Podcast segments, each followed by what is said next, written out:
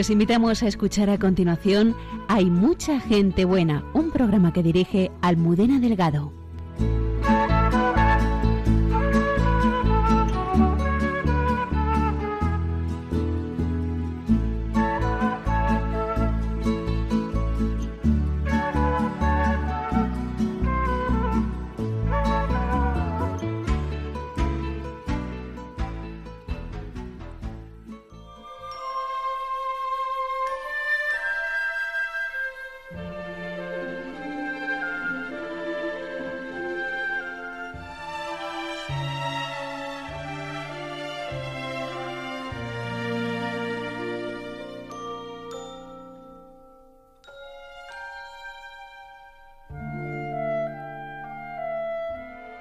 En la pandemia no han dejado de atender a los enfermos con la ternura y dedicación que les caracterizan desde hace 150 años.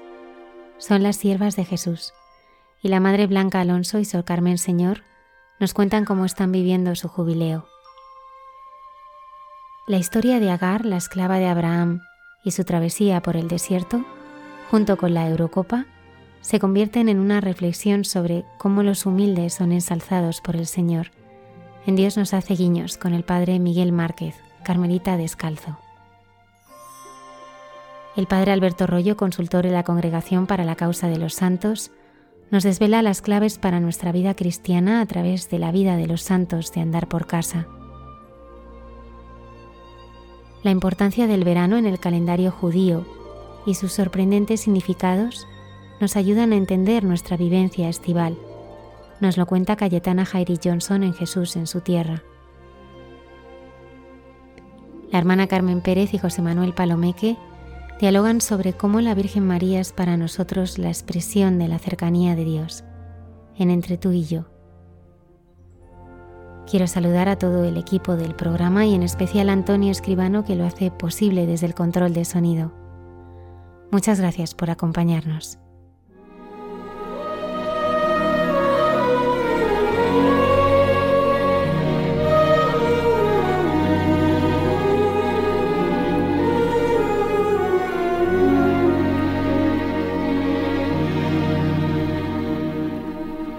Take my hand, I'm a stranger in paradise, all lost in a wonderland, a stranger in paradise. If I stand starry eyed, that's a danger in paradise for mortals who stand beside an angel like you. I saw your face and I ascended.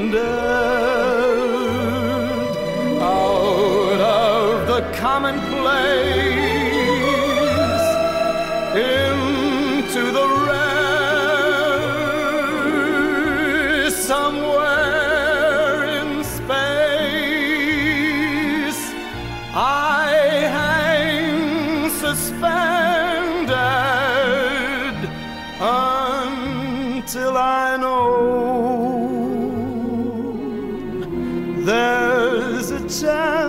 that you care.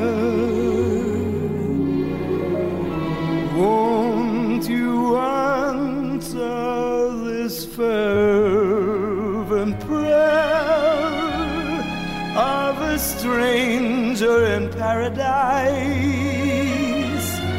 Don't send me in dark despair from all that I hunger for. But open your angel's arms to the stranger in paradise and tell him that he need be a stranger no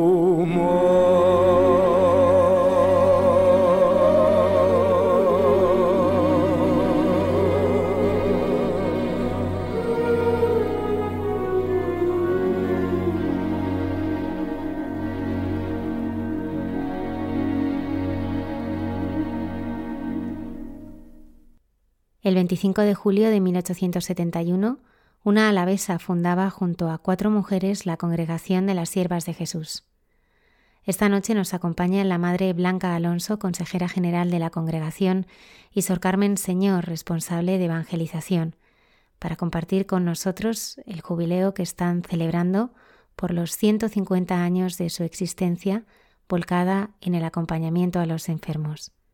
Buenas noches. Buenas noches, qué alegría volver a estar con todos vosotros desde este programa tan especial y tan bonito, Radio María, la radio que llega al corazón de las personas, la radio que transforma en estas horas tan bonitas de la noche donde tantas personas pues no pueden conciliar el sueño o tienen algunos trabajos y es un, como el reposo, el reposo de su corazón. Pues buenas noches a todos. Buenas noches y bienvenidos a este programa pues tan, tan maravilloso, tan cercano a todos. Sor Carmen, ¿qué define a una religiosa sierva de Jesús? Una religiosa sierva de Jesús es una persona enamorada, una persona que ha recibido un don de Dios, una llamada, se ha enamorado profundamente y quiere ese amor ponerlo en juego, quiere que ese amor de verdad ponerlo al servicio de la humanidad. ¿Y qué clase de humanidad? Especialmente la humanidad sufriente, la humanidad sola, la humanidad los niños, eh, los, que, vulnerables, la gente así. Es una religiosa donde, ¿qué, diría yo? Es una persona de verdad que solo quiere vivir y dar vida, que quiere eh, tener en su boca, en sus ojos y en su corazón la ternura de Dios y la sonrisa de Dios para regalarla a todas las personas que se encuentran a su alrededor. Vosotros habéis confirmado vuestra misión en plena pandemia y habéis tenido que afrontar bastantes aquí en España y en otros países donde se ha ido estableciendo la congregación. Desde el principio de la congregación ha habido pandemias. Quiero decir que desde, casi, casi, casi desde que funda nuestra madre fundadora, porque son unos momentos que hay guerra, son unos momentos donde hay peste, hay cólera y donde incluso las familias pues, se sentían desbordadas ante tantas situaciones y no se atrevían ni siquiera y querían ni siquiera cuidar a sus enfermos por el miedo al contagio tan fuerte que había. Bueno, pues ahí estaban las hermanas, en primera línea. Ahí iban, ahí quedaban. Muchas incluso sabían que incluso podían ser contagiadas, muchas incluso sabían que podían morir con ellos, pero la caridad les surgía tanto que entregaron totalmente su vida al servicio de las personas. Y las movía, ¿qué? El amor, lo que nos ha movido siempre. ¿Las movía qué?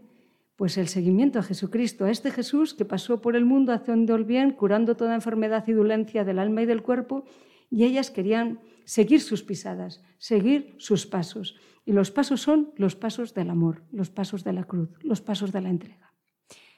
¿Qué labor realizan las siervas de Jesús de la Caridad? Las siervas de Jesús de la Caridad, nuestra labor es una misión amplia, es una misión, yo no digo labor, es misión, es una misión de vida, es una misión donde llevamos la vida, tocamos la vida y sobre todo la dignidad de la persona humana. ¿Cómo? A través en la enfermedad, en la ancianidad y en las etapas más fundamentales de la vida, que son los niños y los mayores en la vulnerabilidad, que todo es vulnerabilidad. Pero lo que hacemos es dignificar a la persona. Vamos persona a persona, como iba Jesucristo. Llevamos el amor a la persona, llevamos el consuelo a la persona, llevamos la ternura de Dios a la persona. Esto es lo que nos define de verdad como siervas de Jesús. Y es, es grandioso. ¿Qué misión? Todo, porque nuestra madre fundadora es verdad que abrió un abanico muy amplio, muy amplio, porque era beneficencia y caridad, toda obra de beneficencia y caridad. Entonces, esto lo vamos a tener siempre. Enfermos, siempre. Actual, muy actual. Ahora hay más enfermos que nunca. Enfermos psíquicos, enfermos psicológicos, enfermos eh, de todas las clases, porque en realidad todos estamos algo enfermos. Algo muy bonito que, que las siervas de Jesús llevamos muy dentro en este lema de amor y sacrificio y de atención a todo el que sufre pues en cualquier enfermedad del, alma, del cuerpo, del espíritu, ahí puede estar una sierva de Jesús. Y algo especial que descubrimos la presencia de Jesús en, en el que sufre, en el pobre, en el que está necesitado. Y a la vez somos o intentamos ser esa presencia de Dios para ellos. Decirles que, Jesús con su ternura, con su misericordia está cerca y está cerca a través de unos cuidados, de unos gestos, de una delicadeza, de un servicio, de un servicio hacia, hacia los que más lo necesitan. ¿Cómo surge en Santa María Josefa la inspiración para fundar las siervas de Jesús? Bueno, ella tiene una expresión preciosa que dice, el auténtico fundador es el corazón de Jesús. Entonces, que ella ha sido un instrumento pobre en sus manos, sencillo, que se ha dejado hacer. Entonces, Santa María Josefa del Corazón de Jesús, que fue el nombre que, que ella eligió, Corazón de Jesús, le, llamábamos, le llamaban las hermanas Madre Corazón, pues recibe de, esa fuente de amor y de ternura y de misericordia eh, el amor que luego va a llevar a los más necesitados. Es verdad que no es una búsqueda sencilla como no ha sido en, en ningún fundador, yo creo. Entonces, desde pequeñita ya se veía que tenía cierta inclinación hacia la vida religiosa. Le gustaba mucho eh, pues asomarse por una ventana y, ver a las eh, monjas clarisas de un convento cercano en la huerta. Y eso ya la iba animando. Ella tenía ahí a dos tías. Entonces iba a visitarlas con su madre.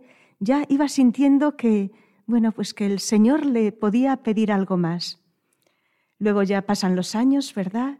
Y, bueno, pues eh, mm, sigue sintiendo esa llamada a entregarse al Señor, pero sigue en búsqueda, aún no sabe cómo. Es verdad que tiene siempre directores espirituales de su alma que la inclinan sobre todo hacia la clausura, quizá por ese recogimiento, por esa profundización en Dios que, percibían en ella. Y bueno, pues eh, incluso piensa ya en ingresar en, las concepcionistas de Aranjuez, que en aquel momento pues estaba, en, bueno, pues era un convento muy conocido y donde la dirigen, ¿no? Pensando que será ya su lugar. Pero bueno, lo que son las cosas de Dios, mm, cuando está a punto de emprender el camino y de, ingresar en ese convento de Sor Patrocinio, la, monja de las llagas, tan conocida en la época, pues resulta que todo se tuerce, que ella enferma, se pone muy, muy mal, incluso tienen que darle los sacramentos, y bueno, pues impide que ella pueda viajar y que pueda eh, entrar en el convento. Incluso su madre la anima mucho, su padre ya hacía años que había fallecido, su madre la anima diciendo que, que adelante, que ya se pondrá buena y ya podrá ser religiosa. Pero en ese momento, pues, ella ve que todo se le viene abajo, incluso, bueno, casi, casi temiendo por su vida. Vuelve a recuperarse, recupera la salud plenamente y luego, bueno, pues eh, su madre, viendo que podría haber más posibilidades en Madrid, pues tiene una, una tía, una familia aquí y, pasa unos años en Madrid, nuestra Santa Madre, pues preparándose, viendo otro mundo también, pero sin dejar de cultivar esa, ese amor al Señor, ese deseo de entrega, cada vez se iba haciendo pues más grande en ella. En aquel momento pues están también empezando las siervas de María y bueno, pues ella mm, percibe que ese puede ser también su lugar, ¿no? Siempre aconsejada por por sacerdotes a los que ella preguntaba y que sabían orientarle muy bien. Llega a las siervas de María. Ella había tenido un sueño durante esa enfermedad, ¿verdad?, que le había impedido ingresar en el monasterio. Había tenido un sueño en el que veía unas religiosas vestidas de negro y que el Señor le decía, tú estarás entre ellas. Y bueno, al conocer las siervas de María que estaban cerca de la casa de su tía y, bueno, pues ver cómo eh, asistían a los enfermos y demás, pues pensó que podría ser su lugar. Y fue muy feliz y estuvo pues unos años en las siervas de María, precisamente pues eh, junto a la madre Soledad Torres. Entonces, eh, bueno, pues llega el momento también de, ir haciendo pues la profesión, dando pasos en la vida religiosa. Y, bueno, pues ella se da cuenta que, que empiezan a aflorar las dudas, las dificultades y que no acaba de, de ver que ese sea su sitio. Y bueno, ella les pone sus dudas a la Madre Soledad. La Madre Soledad la escucha como, como una grandísima madre, como una gran santa, y supo, supo percibir en ella algo especial, porque se dio cuenta que era algo más que, bueno, pues que unas dudas pasajeras o que un momento puntual, ¿no? Sino que supo percibir en ella que quizá el Señor le estaba llamando a otra, a otra vida, a otra cosa. Porque si no, no, no hubiera hecho lo que hizo, que fue llevarla a consultar sus dudas, acompañarla al padre Claret, San Antonio María Claret, en aquel momento, pues confesor de la reina, ¿verdad? Aquí en Madrid. Entonces, bueno, hay un momento para nosotras bellísimo que se recuerda en, en la historia, ¿verdad? En nuestras crónicas, de esa entrevista, ese momento de tres santos ahí unidos, eh, Santa Soledad Torres, Santa María Josefa y San Antonio María Claret, donde nuestra madre fundadora es la más joven, la que tiene esas dudas, esa preocupación y, bueno, pues en confesión, ¿verdad? Mm, consulta al padre Claret, le abre su alma, le dice las dudas que le asaltan y bueno, pues él no le contesta rápidamente, él pide tres días decir la misa al Espíritu Santo y que después de esos tres días le va a dar respuesta.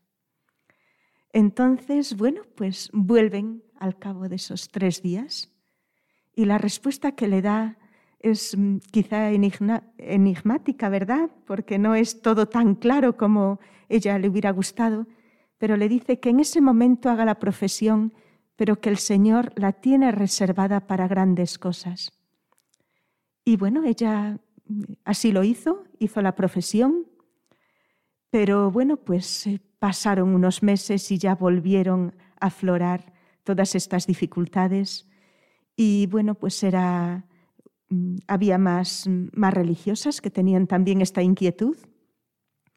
Deseaban en, pues una vida de, comunidad más fuerte, una vida espiritual más profunda y, bueno, pues eh, mm, consultando cada una con, sus confesores, con sus directores, mm, deciden que lo mejor en ese momento es eh, empezar algo nuevo.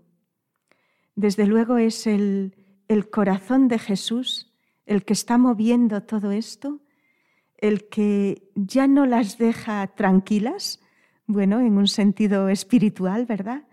Y bueno, pues eh, el que también les va abriendo caminos. No era nada fácil empezar algo de nuevo, y, más quizá para un carácter como el de nuestra Santa Madre, una persona reservada, discreta, que bueno, pues no era de dar eh, grandes saltos, y sin embargo aquí da, bueno, da el paso de su vida, ¿no?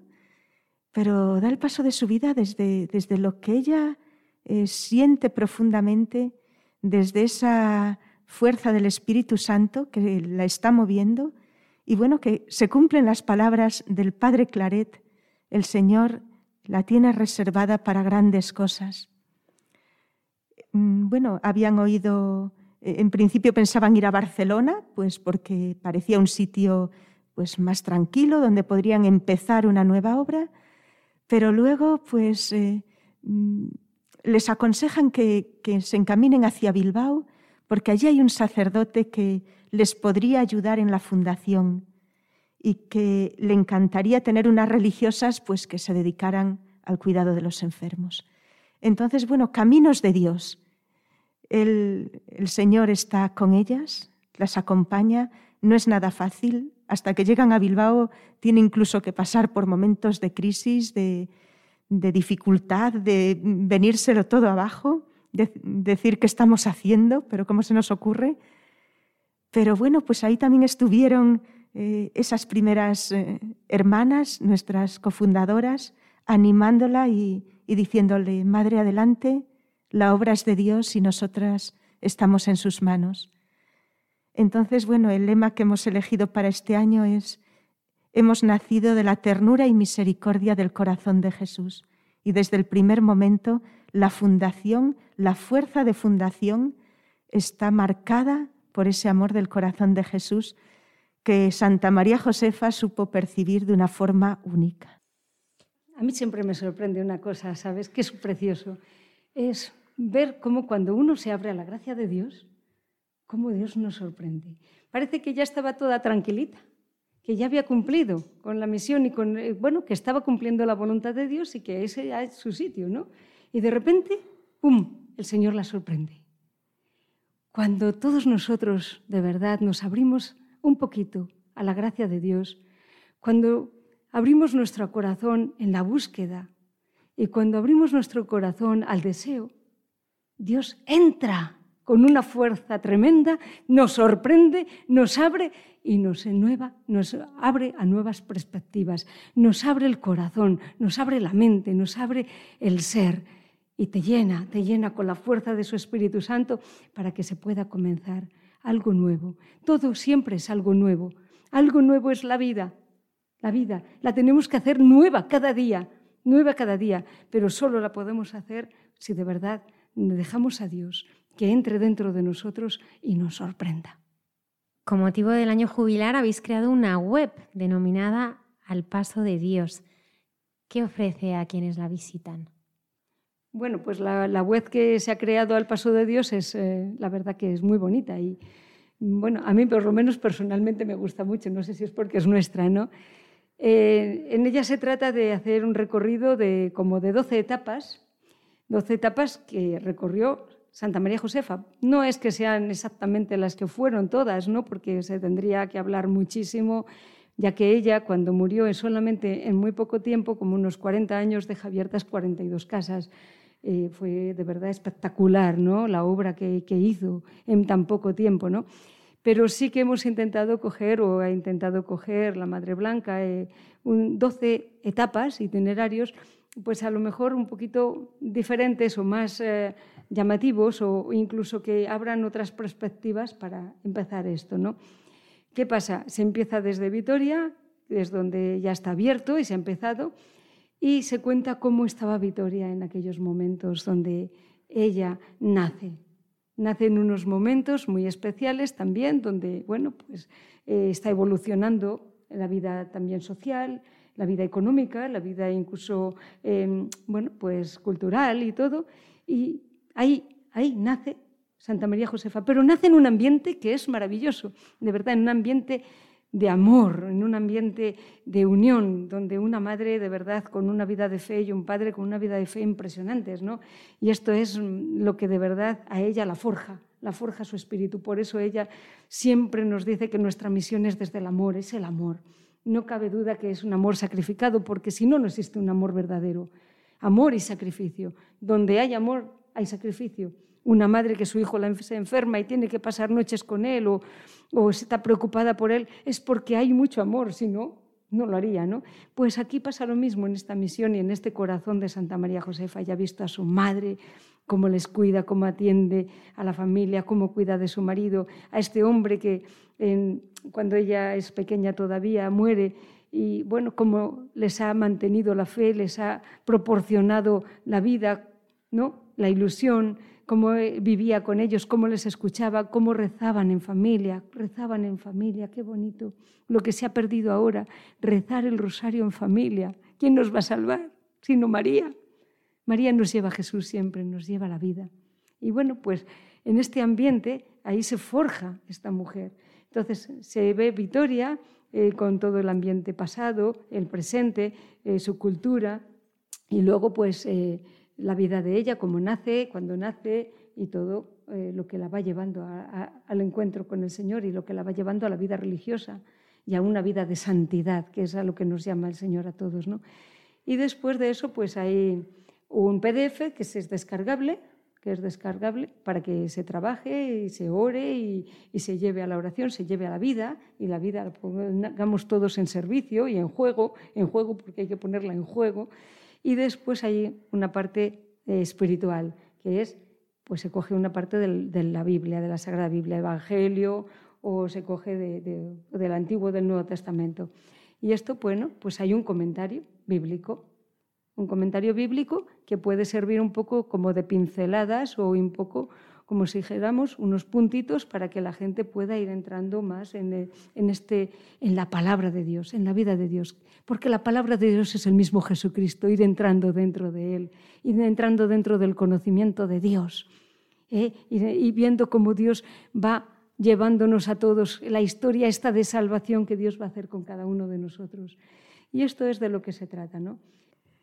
Bueno, pues que aunque han pasado 150 años de fundación, para muchísima gente somos grandes desconocidas, salvo que hayamos cuidado a la familia o a alguien en nuestras residencias o hayamos estado en la asistencia por la noche en la casa, pues muy pocos conocen a las siervas de Jesús o a Santa María Josefa.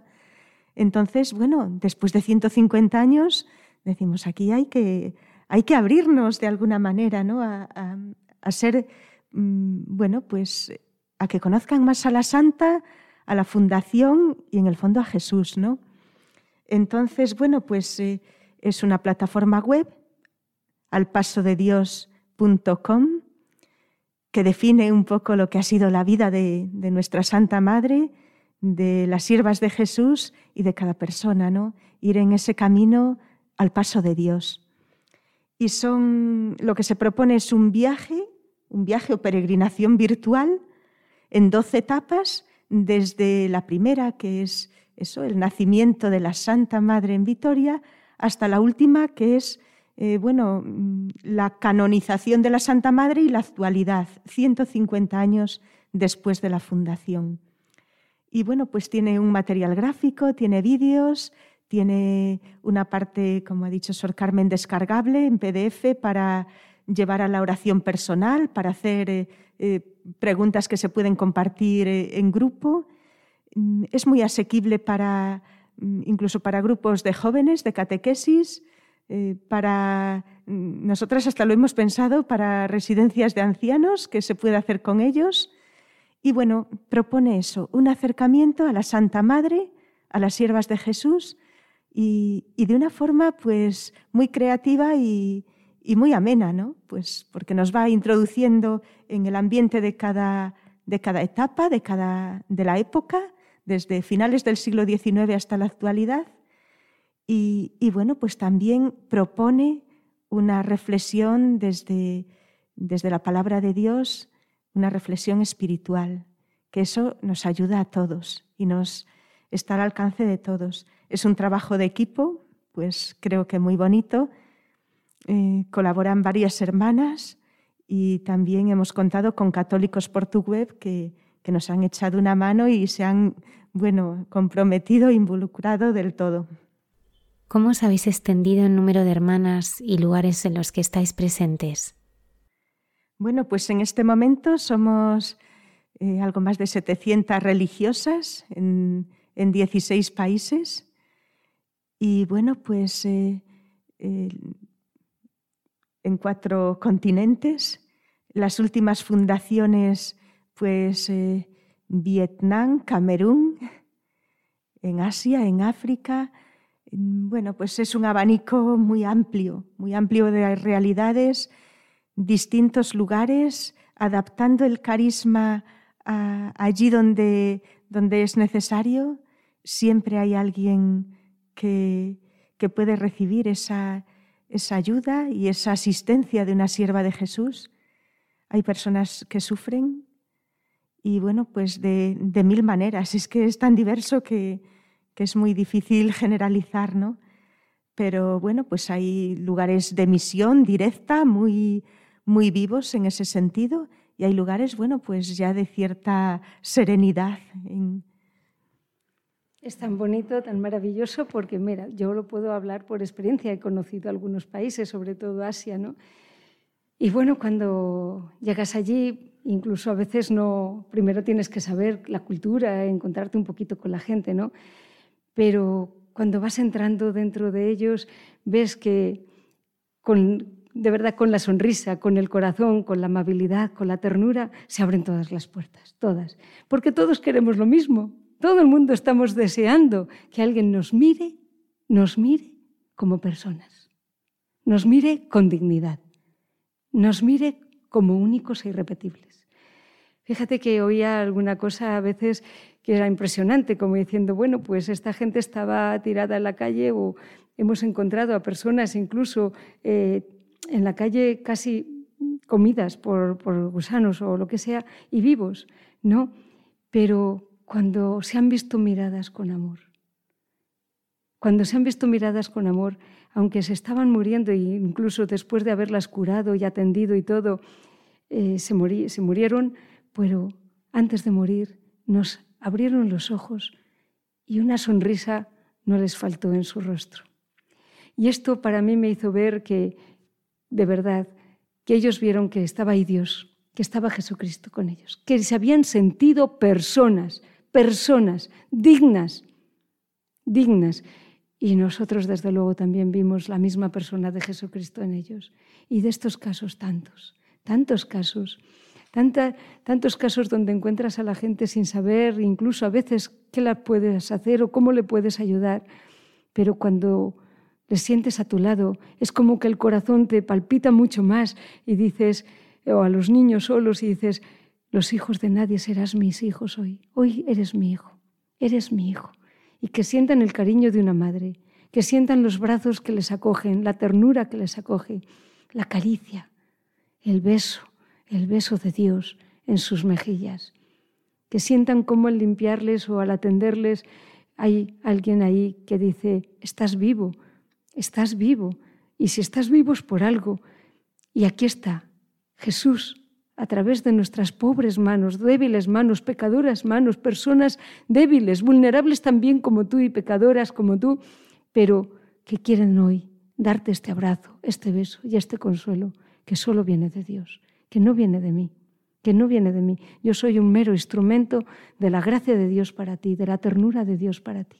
Y esto es como que les devuelve la vida, es que dices, a veces, ¿por qué se cura alguna persona? Se ha curado, pero ¿cómo no se va a curar? Si se ha sentido amada, si se ha sentido eh, engrandecida, si se ha sentido persona, a lo mejor la primera vez en su vida. Y esto es lo que las siervas de Jesús nos define, lo que las siervas de Jesús quieren dar, no una comida a un niño que tiene hambre, no un, una inyección, no una pastilla, no un simplemente estar ahí. No, eso lo pueden hacer cien mil veces, mucho mejor a lo mejor cualquier otro profesional. Pero sí llevarles de verdad, ser canales de gracia, de la gracia de Dios para ellos, aquí y ahora, en este momento. Esto es. Sor Carmen, ¿cómo te encontraste con el Señor y escuchaste su llamada a ser sierva de Jesús? Yo nunca quise eh, ser religiosa, nunca. Así que te lo digo a ti también, que a lo mejor tampoco lo quieres ser. Nunca quise ser religiosa, nunca. Me parecía absurdo, una vida absurda, una vida sin sentido, una vida que no servía para nada. Quiero decir, ¿las monjas para qué están? Para nada. No sirven para nada. ¿Qué hacen ahí? Un puñado de mujeres juntas. Nada. Bueno, esto es lo que me parecía a mí, ¿sabes? Y bueno, cuando me alguien me decía, pues me voy monja, digo, uy, qué, bobada, me voy monja, ¿y qué vas a hacer ahí? ¿Vas a perder tu juventud? ¿Vas a perder tu vida? A ver, ¿qué haces? Nada. Bueno, yo siempre solo tenía una ilusión, una ilusión que era vivir, eso sí, me encantaba la vida. Me ha encantado siempre y me sigue encantando ahora. La vida es bella, es maravillosa. Sí, es maravillosa y tú dirás, si estuvieras como yo, ¿eh? pues no dirías lo mismo. ¿Eh? Pues a pesar de todo, lo digo, la vida es maravillosa. Y lo han dicho personas que han estado en el holocausto, como Eden Stein, y lo han dicho personas como Maximiliano Kolbe, que estuvieron y murieron en Auschwitz. Lo han dicho personas que encontraron a Dios ahí, como Eti, Eti, Eti también. Personas que de verdad, en momentos tan difíciles, mucho más difíciles que los tuyos y los míos, han encontrado a Dios. Así que sí, lo digo, la vida es bella, es maravillosa. Y bueno, pues yo quería vivirla, vivirla a tope, vivirla en plenitud. ¿eh? quería ser profesora de educación física y deporte y llegar a ser olímpica. Esos eran mis sueños. Todo el mundo soñamos. Qué bonito soñar. Qué bonito soñar. Pues yo sigo soñando. Y mis sueños eran esos, llegar ¿eh? a vivir un, con gozo. Aquí estoy y aquí vivo, ¿vale? Bueno, pero en un momento dado de mi vida, ¿eh? pues yo tenía novio, yo salía con un chaval ¿eh? que hoy es abogado en una ciudad de España, al sur de España, y bueno, pues yo salía con él, yo quería casarme, yo quería tener hijos, y bueno, pues era muy bonito todo lo que proyectábamos, una vida de familia, una vida bonita, ¿vale? Y bueno, pues en este ir y venir, un día, un día que iba a hacer una competición, pues se me ocurrió meterme en una iglesia para pedir al Señor que quería ganar. Yo quería ganar, nada más. Yo no entraba a la iglesia para otra cosa, yo entraba para decir a Jesús, mira Jesús, yo vengo aquí porque quiero ganar. Pero fíjate cómo el Señor me sorprendió. Señor de verdad es, es maravilloso en las sorpresas, es no se deja vencer en sorpresas. Bueno, pues entro en esa iglesia, una iglesia muy grande, y bueno, pues allá, según entro, había unas poquitas personas que iban a recibir la comunión, ya estaban en la fila para recibir la comunión. Y yo, que acabo de entrar, siento en mi corazón que tengo que ir a comulgar. Dios mío, un deseo tan profundo de recibir a Jesús como nunca he tenido ese deseo tan sumamente fuerte. Y me puse en la cola, en la cola que tuve que correr para comulgar. Y bueno, comulgo, según vuelvo otra vez a mi sitio al final, donde estaba, empiezo a sentir calor interno, empiezo a sentir unas voces que me hablan como si tuviera bafles en mis oídos y empiezo a sentir algo tan extraño y tan duro y tan difícil en mi ser y a la vez tan suave y tan bonito, pero una voz penetrante, fuerte que me dice, ya vas a empezar mi camino. Ya vas a empezar mi camino. Y yo me enfurezco y digo, tu camino, mira, yo aquí he venido para ganar. No te metas en mi vida, ¿eh? No te metas en mi vida que yo estoy muy bien, tengo todo cuanto quiero. No te necesito, yo no te necesito. Yo he venido aquí para lo que he venido. Y dicen que tú escuchas, ¿no? Pues yo he venido a pedirte algo. Así que no te metas en mi camino. Tú en el tuyo, en tu mundo, yo en el mío, que es aquí, en la tierra, ¿eh? y hacer, hacer lo que yo quiero, lo que yo quiero, ni más ni menos. Pero yo no podía apagar, yo no podía acallar esa voz, no la podía callar dentro de mi ser. Ya vas a empezar mi camino. Y cogí de rabia, me marché de la iglesia. Me fui, digo, ahí te quedes. Y me fui. Cuando ya estoy fuera, bueno, pues yo seguía escuchando esa voz. Ya no la pude volver a callar, no la pude volver a callar. ¿Y qué hizo? Porque el Señor es tan, de verdad, tan maravilloso. A mí nadie me dijo nada, pero empecé a ir a misa todos los días. Qué curioso, nadie me dijo nada. Y yo sentí como ese deseo, ya empezó en mí a haber un deseo, un deseo. Y sentí ese deseo de ir a recibir a Jesús. Y cuando iba a misa todos los días y yo comulgaba y sentía a Jesús dentro de mi ser, yo sabía que Jesús estaba en mi boca, que comulgaba y estaba ahí. Hablaba con Él antes de que pasara a mi corazón o a mi cuerpo y a mi ser. Hablaba con Él. Y le decía, mira Jesús, si de verdad me quieres, si de verdad me quieres para ti, yo te voy a pedir una cosa. Que en el momento que yo pise una congregación, un instituto, la vida religiosa, tú en persona me bendigas. En ese primer momento. Y si eso es así, yo seré religiosa. Y si no, ahí te quedas. Bueno, pues fueron pasando los días y un día pues yo sentí, encontré a estas religiosas, siervas de Jesús. Alguna amiga mía pues también se había ido a otros sitios, no creas, pero yo vi a las siervas de Jesús y no sé el por qué, siquiera yo escribí a la Madre General que quería entrar. Pero me marché para otro lugar, me marché con mis amigos, me marché por ahí. Y después, bueno, pues un día que estaba yo pasándomelo muy bien, Me viene mi hermano y me dice, oye, te han llamado unas monjas. Unas monjas a mí, yo ni me acordaba que había escrito a estas monjas. Sí, que me quieren. No sé, te van a volver a llamar. Me llaman y me dice la Madre General, si quieres, la víspera de la Inmaculada en Roma. Ay, Dios mío.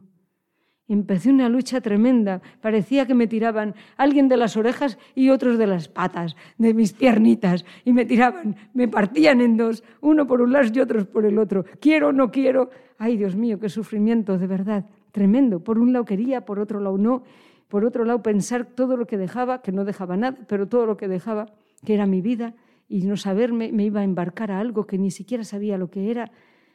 Me entraba miedo y por otro lado había algo dentro de mi corazón que tampoco me dejaba tranquila.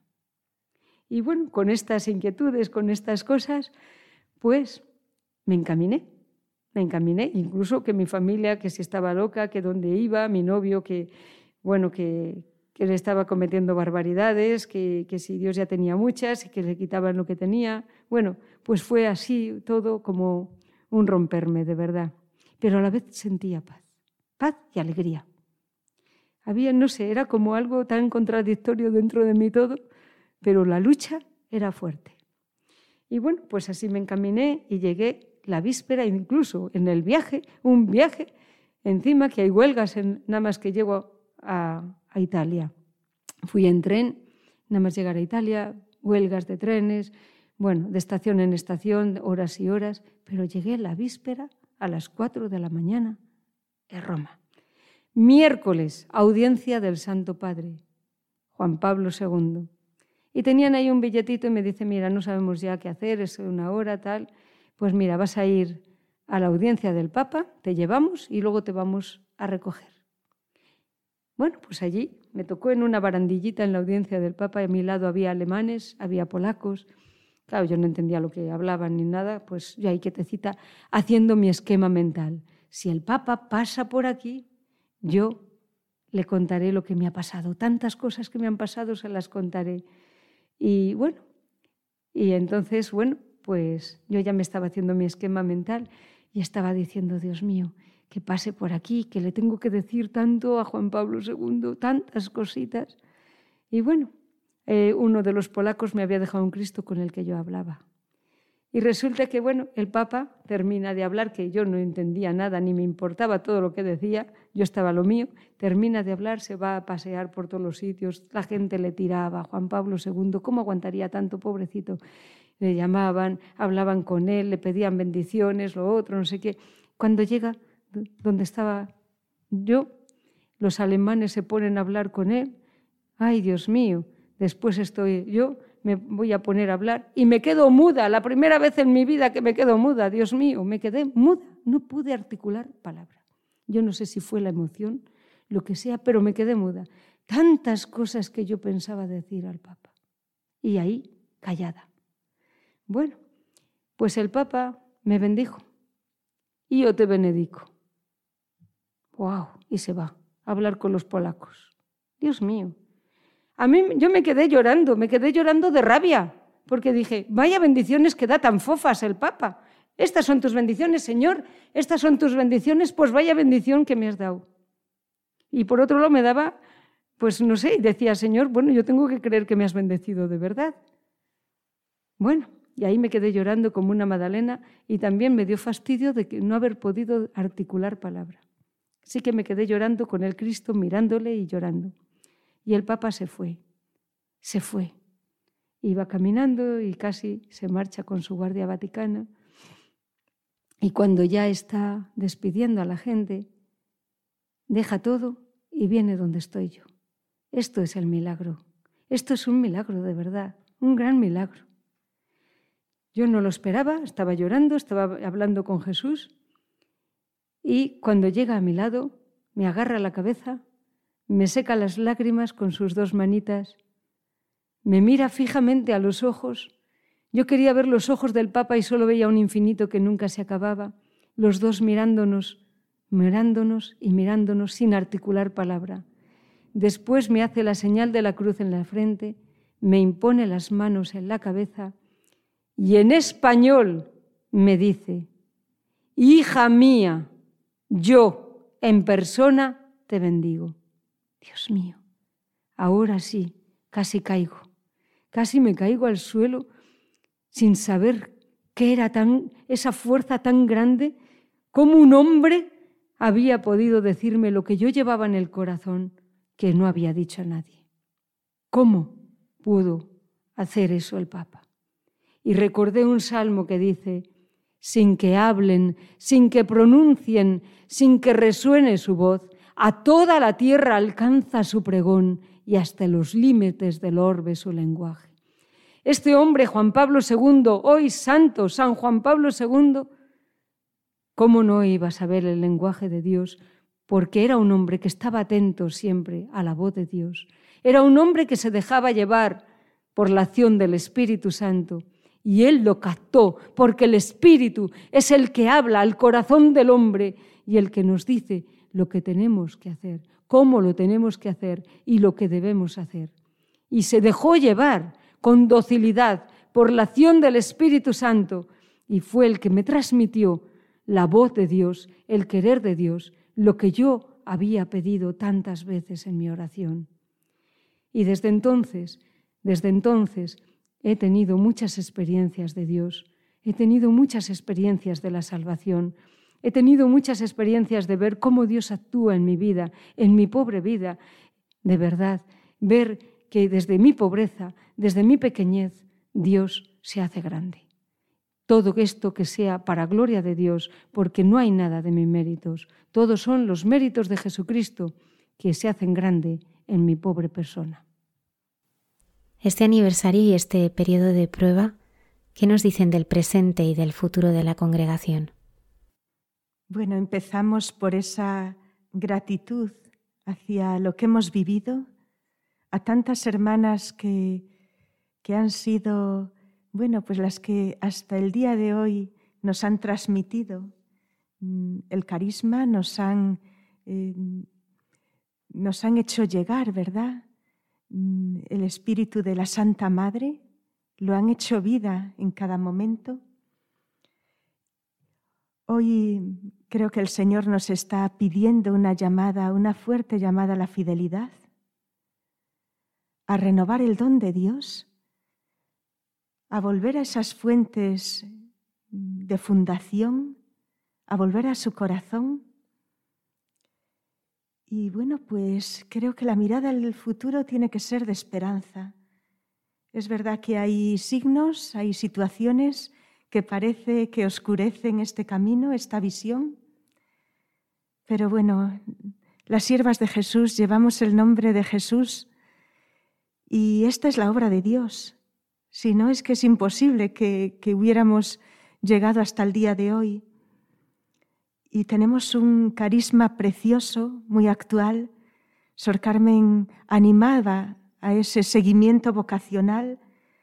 Desde luego, mm, esa llamada a servir con amor a los enfermos, a los ancianos, a los niños, a los pobres, a los que sufren aquí, allí, en lugares de misión, en, nuestra ciudad, cerca y lejos, y descubrir eso, en ellos la presencia de Dios y a la vez ser presencia de Dios para ellos y cercanía y ternura de Dios para ellos. Es un camino de santidad que llena la vida para los que son llamados y bueno, pues eh, eso es lo que nos, da esa mirada de esperanza, de ilusión, de futuro. De verdad que, hay mucha vida, hay mucha vida. Y bueno, pues adelante. La web que hemos preparado se llama El Paso de Dios y eso queremos seguirnos, seguir eh, junto a Él, caminando a su lado. Él lo hace con nosotras y al paso de Dios. Es un nombre precioso, de verdad. Yo creo que es un nombre que Dios puso en el corazón de Blanca y desde luego eh, muy bonito, ¿no? Al paso de Dios. Es quiero decir que como Dios camina con nosotros, y es verdad que si tú te paras, Él se para porque eh, respeta mucho a la persona humana. Si alguien respeta es Él, desde luego. Es un gran hombre respetuoso y elegante y, y nos espera. Pero si tú caminas, Él camina a tu lado y siempre va a nuestro lado. Siempre quiere que demos el paso. El paso suyo. ¿El paso suyo qué es? Cumplir su voluntad, vivir con Él. Vivir siempre de acuerdo a lo que Él quiere. Preguntarle cada día, Señor, ¿cómo hoy te puedo dar más gloria? Señor, ¿cómo hoy puedo llevar tu mensaje a los demás? Señor, ¿cómo hoy puedo ser canal de gracia para los otros? Señor, ¿cómo hoy puedo eh, dejar que tu evangelio viva en mí y sea a través de mí transmitido a los demás? ¿Cómo puedo hacer eso, Señor? ¿Cómo puedo hacer eso, Señor? Hazlo conmigo, ven conmigo, camina a mi lado siempre, porque yo quiero caminar al tuyo. Porque quiero caminar al tuyo, quiero llevar a las personas también a este conocimiento, como decía nuestra madre, al conocimiento y al amor de Dios. Eso es lo que ella deseaba. Deseaba llevarlo a toda la humanidad y hasta los confines de la tierra, llevar el conocimiento y el amor. Esto es caminar con el Señor, caminar a su paso. El paso de Dios es la salvación, el paso de Dios es la redención, el paso de Dios es la vida.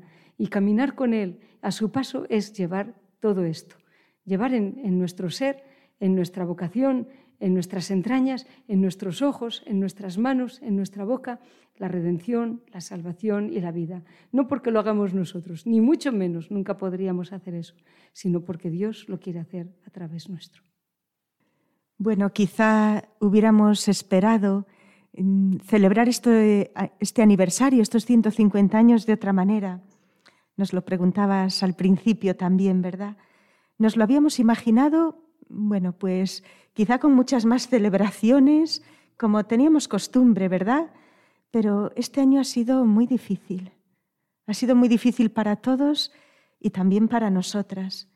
Y creo que precisamente ha sido esta celebración la que ha dado una luz preciosa a salir adelante en momentos tan difíciles hemos vivido con más profundidad, más hacia adentro, más íntimamente esta renovación carismática y, bueno, mm, hemos dado gracias al Señor y lo seguimos haciendo en cada momento.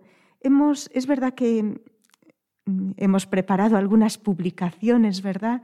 Tanto eh, virtuales como algunas también mm, en papel y demás.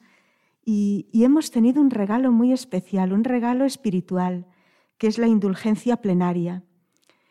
Y para esto sí que no hay, no hay límite, ¿no? Entonces, eh, el Santo Padre nos ha dado este gran regalo en los 150 años de fundación, indulgencia plenaria, mm, según las, eh, mm, las normas, ¿verdad?, que, que ya sabemos, Mm, visitando y teniendo una celebración jubilar en una casa de las siervas de Jesús o en una parroquia que lleve por titular a Santa María Josefa. Entonces, bueno, pues animamos también a, hacer partícipes, queremos que, todos eh, pues puedan tener esta gracia de recibir indulgencia plenaria mm, a través de las celebraciones sencillas que pueda haber en nuestras comunidades, en las ciudades en las que estamos. Y bueno, pues es una invitación para todos. Es una gracia espiritual muy especial.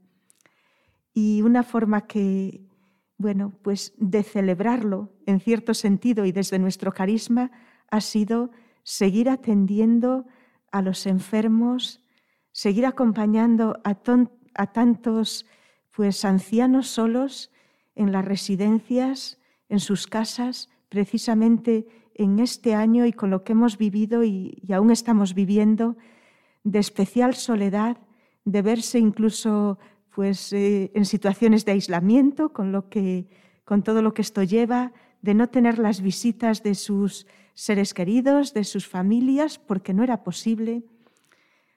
Lo hemos celebrado también pues, junto a, a tantos pobres que hemos seguido eh, cuidando y atendiendo y sirviendo desde, desde nuestras obras sociales y desde nuestros comedores.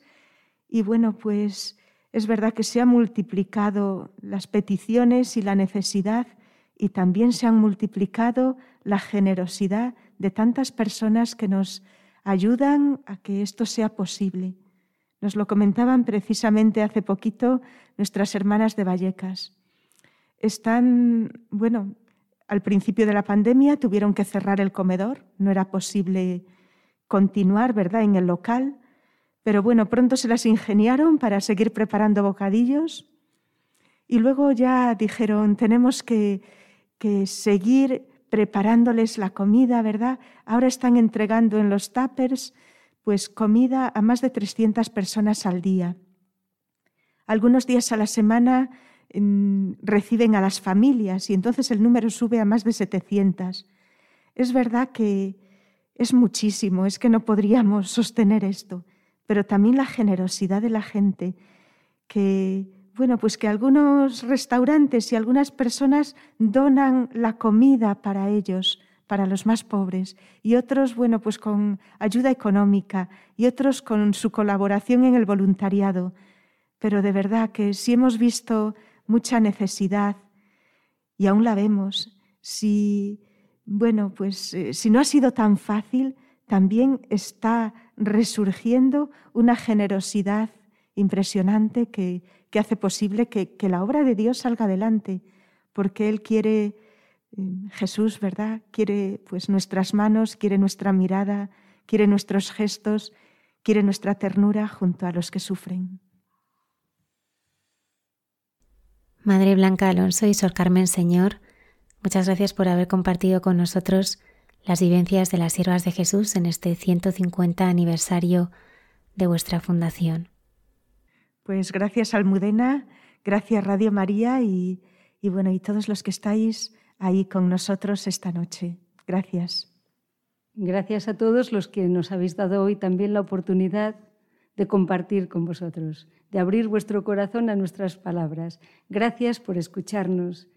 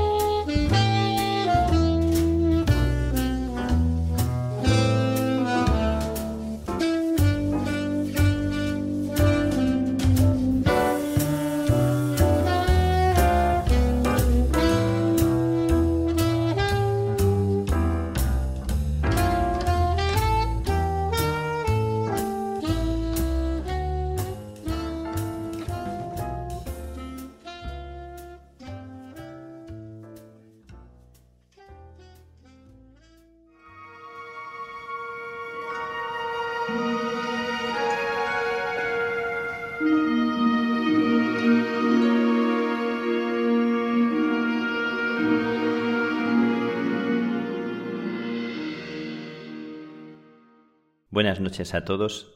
Eh, en el momento en el que estáis ahora mismo escuchando este programa, eh, cuando sea y en la circunstancia en la que estáis, a los que hacéis el programa, los que lo trabajáis y lo cuidáis y lo servís para que llegue a tantas personas y a los que lo escucháis, un, abrazo muy grande y, y una muy feliz noche en este momento en el que yo me encuentro aquí, también por responder a, a las preguntas de mucha gente que con cariño pregunta para deciros que, estoy muy feliz aquí donde me encuentro en, en Santa Cruz de Tenerife, en esta isla afortunada y me siento afortunado y me siento contento. Y no es una palabra para, para mm, quedar bien o para contentar y que la gente se quede tranquila, estoy y me encuentro muy bien, muy, muy a gusto y agradecido como cada día eh, la cocinera que se llama Celi, que es una mujer que con cuidado y con cariño prepara, prepara la comida y,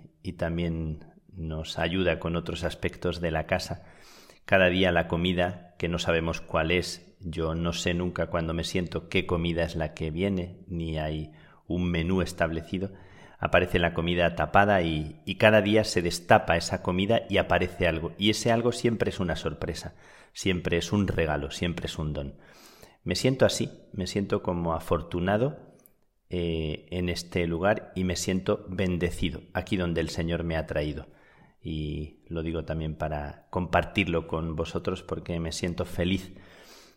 Em, quiero hablaros esta, esta semana, en este día, de lo que me ha, me ha marcado, me ha impresionado y siempre me gusta mucho un pasaje bíblico del libro del Génesis y es la historia de Agar.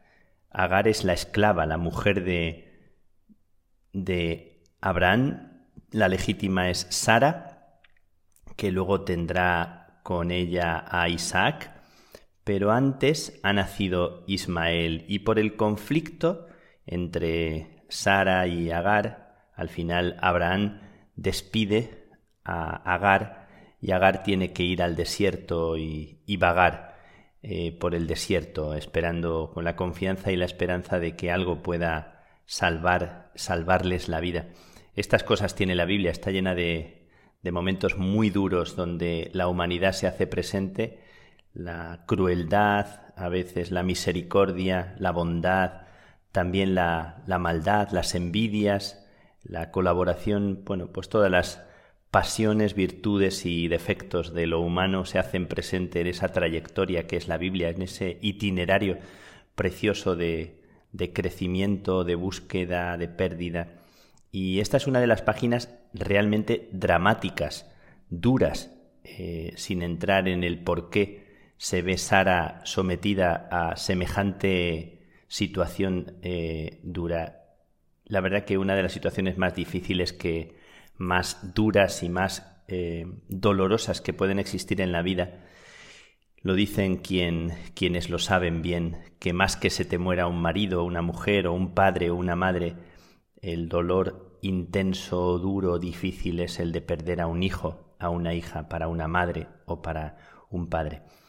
Agar es eh, expulsada al desierto y está en el desierto, vagando por el desierto en aquel lugar y en un momento determinado ya no puede más y ya eh, espera la muerte. Qué terrible situación, porque lo que hace, cuenta el texto bíblico en los capítulos 16 y 21, se cuenta la historia de Agar, por si queréis ir a leerla, a releerla, que siempre nos viene tan bien, es que aparta al niño como un tiro de piedra dice el texto, eh, y lo pone allá para no verlo morir, para no sufrir, no puede más, no puede verlo sufrir tanto y lo aparta. ¿verdad? Nos parece también curioso este, este gesto de, de Agar porque parece que, que, una madre esperaría la muerte con el niño eh, contra su pecho o, o en su regazo, pero el dolor es tan intenso que no puede más.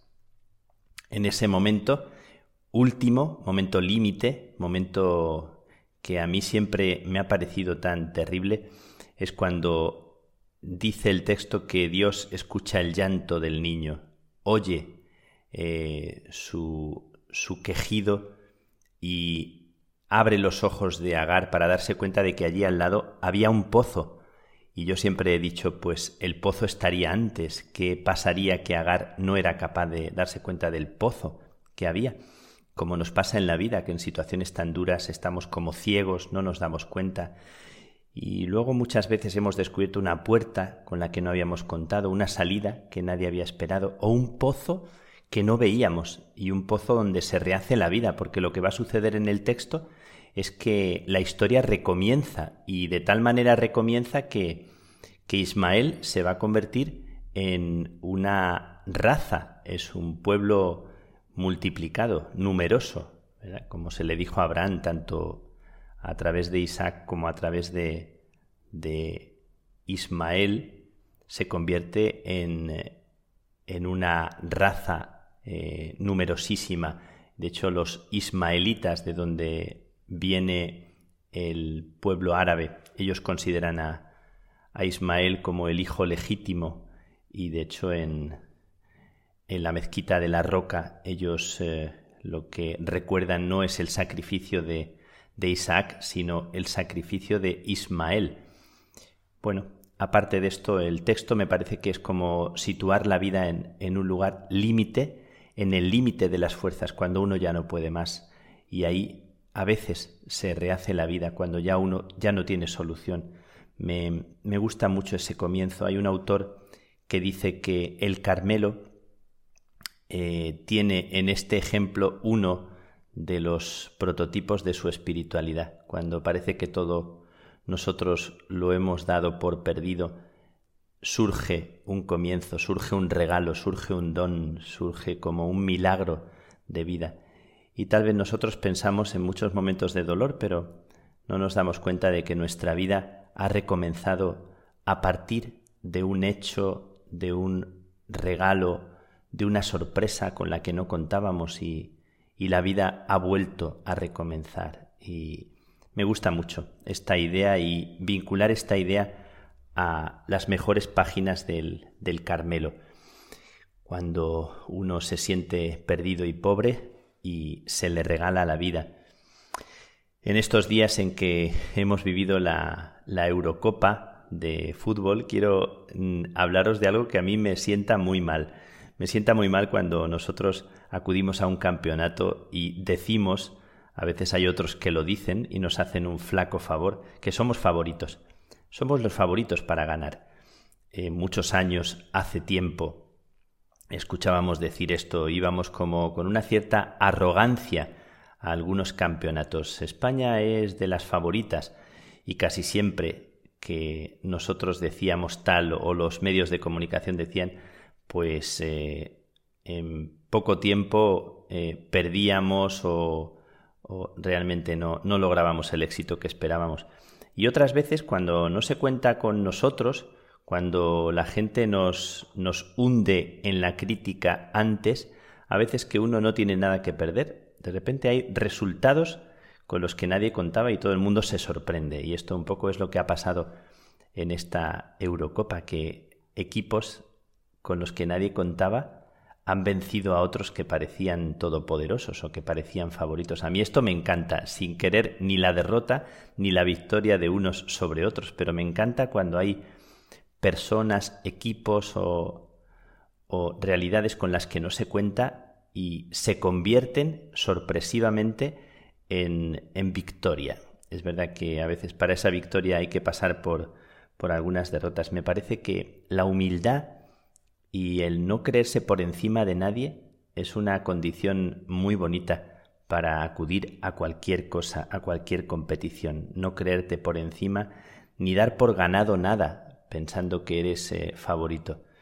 Claro que somos favoritos en un sentido, pero no en, en este sentido de la competición, de creernos por encima de nadie. Y me ha gustado mucho esto porque donde ha llegado la, la selección, nuestra selección, después de fallos, después de derrotas, después de un fallo clamoroso del, del portero en un gol que es un fallo como, como de niño y, todo el mundo se queda desolado. Después es decisivo, por ejemplo, en una tanda de penaltis y, para dos penaltis decisivos. Bueno, pues como de la, de la derrota o de las situaciones que a veces nos hacen caer en, en un aparente fracaso, a veces se esconde algo que es eh, la verdadera victoria después de, esa derrota, o cómo el jugador más decisivo de, Francia falla el penalti decisivo y son eliminados por, por el jugador que está más eh, de moda en la selección francesa. También es,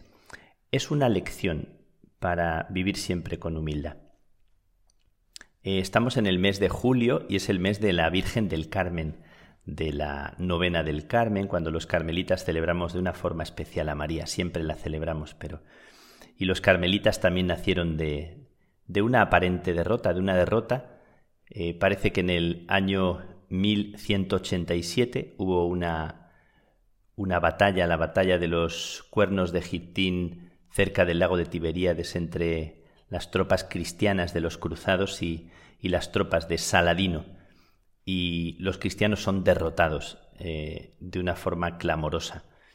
Con aquellos ropajes, aquellas armaduras, Saladino les corta el paso antes de llegar al lago de Tiberíades y los derrota y se pierde Jerusalén. Eh, Jerusalén pasa otra vez a manos de, Saladino y, se reconquista de nuevo por parte de ellos. Em, Parece que los primeros carmelitas que se establecen en el Monte Carmelo, en aquel valle pequeño, es un grupo de seguramente de antiguos cruzados o de, o de latinos que deciden dedicarse a otra guerra, a una vida sencilla, a una vida de trabajo, de oración, de mm, comunión entre ellos y se hacen allí como, como una edificación y una ermita en medio de las celdas. Ese comienzo tan lleno de frescura, tan lleno de sencillez, eh, parte de la experiencia que ellos han vivido antes. Y por eso me gusta tanto recordar ese comienzo. Dice, decía el Papa Benedicto XVI cuando no lo era, cuando no era Papa, muchos años antes, en una entrevista que le hicieron, que, que todo comienza otra vez volviendo al origen, a la sencillez, y que la Iglesia necesita volver otra vez a la experiencia de los primeros cristianos, no a vivir de seguridades pasadas, ni de una prepotencia, ni de pensar que la gente nos tiene que dar la razón, sino a la experiencia sencilla, eh, verdadera, auténtica. Bueno, pues me gusta mucho también ese, ese origen de los carmelitas y esta necesidad de volver otra vez a donde todo empezó. Eh, y esto vale para todo, para la amistad, para el matrimonio, para el trabajo, eh, como a veces vivimos tan cansados, tan abrumados, tan aplastados por costumbres, por roles, y se nos olvida otra vez rescatar lo que está para nacer. Necesitamos a veces perdernos. A veces perderse no es un error, decía la canción de la película Cars de Pixar. El final de la película es una canción muy bonita que dice perderse no es ningún error, a veces es mejor, te vuelves a encontrar, te vuelves a inventar. Y y quiero terminar recitando para vosotros un poema de Rudyard Kipling y hablaros de José Vicente, de mi hermano, de mi padre, de mi amigo. Es un carmelita que tiene 94 años, eh, si no me equivoco, y que ha sido un superviviente, que es un hombre también que viene de, de la derrota, por así decir, porque perdió a sus padres de tuberculosis cuando él tenía dos añitos y le crió su, su abuelo, el abuelo Casiano, que era todo un personaje en el pueblo. José Vicente, que ha estado toda la vida bastante enfermo y que en algún momento le, como que un poco le desahuciaban por, por enfermedades que tenía. Bueno, pues ahora tiene 94 años, sigue dando conferencias, es como un niño grande y te ríes con él, porque tiene alma de niño entonces me gusta también unirlo a todo esto que os estoy comentando de, la derrota, de la enfermedad, de la dificultad, eh, cuando él pierde sus padres y, y le crían sus tías y, y, sobre todo el abuelo Casiano. Y os hablo de José Vicente porque en la pared de su habitación en Toledo, cuando vivimos juntos, siempre tenía un cartel en la pared que yo me aprendí de memoria. Siempre que iba a verle, siempre leía yo ese cartel con el que quiero terminar recordando a este hombre, a este niño grande y recordando a todas las personas que después de muchas derrotas en la vida, después de fracasos, eh, se han dejado reinventar, se han dejado reconstruir, han sido humildes para pedir ayuda, no se han dejado llevar solo de la tristeza, sino que, que han vuelto otra vez a dar un pasito y a ponerse en pie y se han dejado dar la mano. Me gusta mucho la historia de las personas que, que son capaces de reciclar todo lo negativo de la vida para, para dar un pasito más y, y volver a emprender el camino.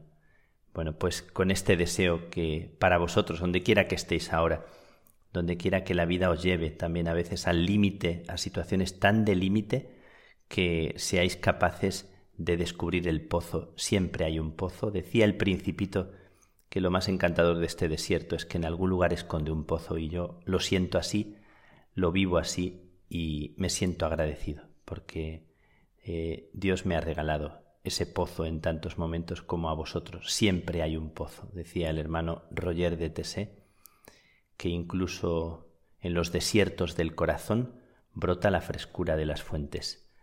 Y dice Rudyard Kipling, y decía aquel cartelito de la habitación de José Vicente, si en la lid el destino te derriba, si todo en tu camino es cuesta arriba, si tu sonrisa es ansia insatisfecha, si hay excesiva faena y vil cosecha, si a tu caudal se contraponen diques, date una tregua, pero no claudiques. pero no claudiques. Que el Señor te muestre el pozo en este desierto y la vida pueda recomenzar. Que Dios te bendiga, que Dios os bendiga. thank you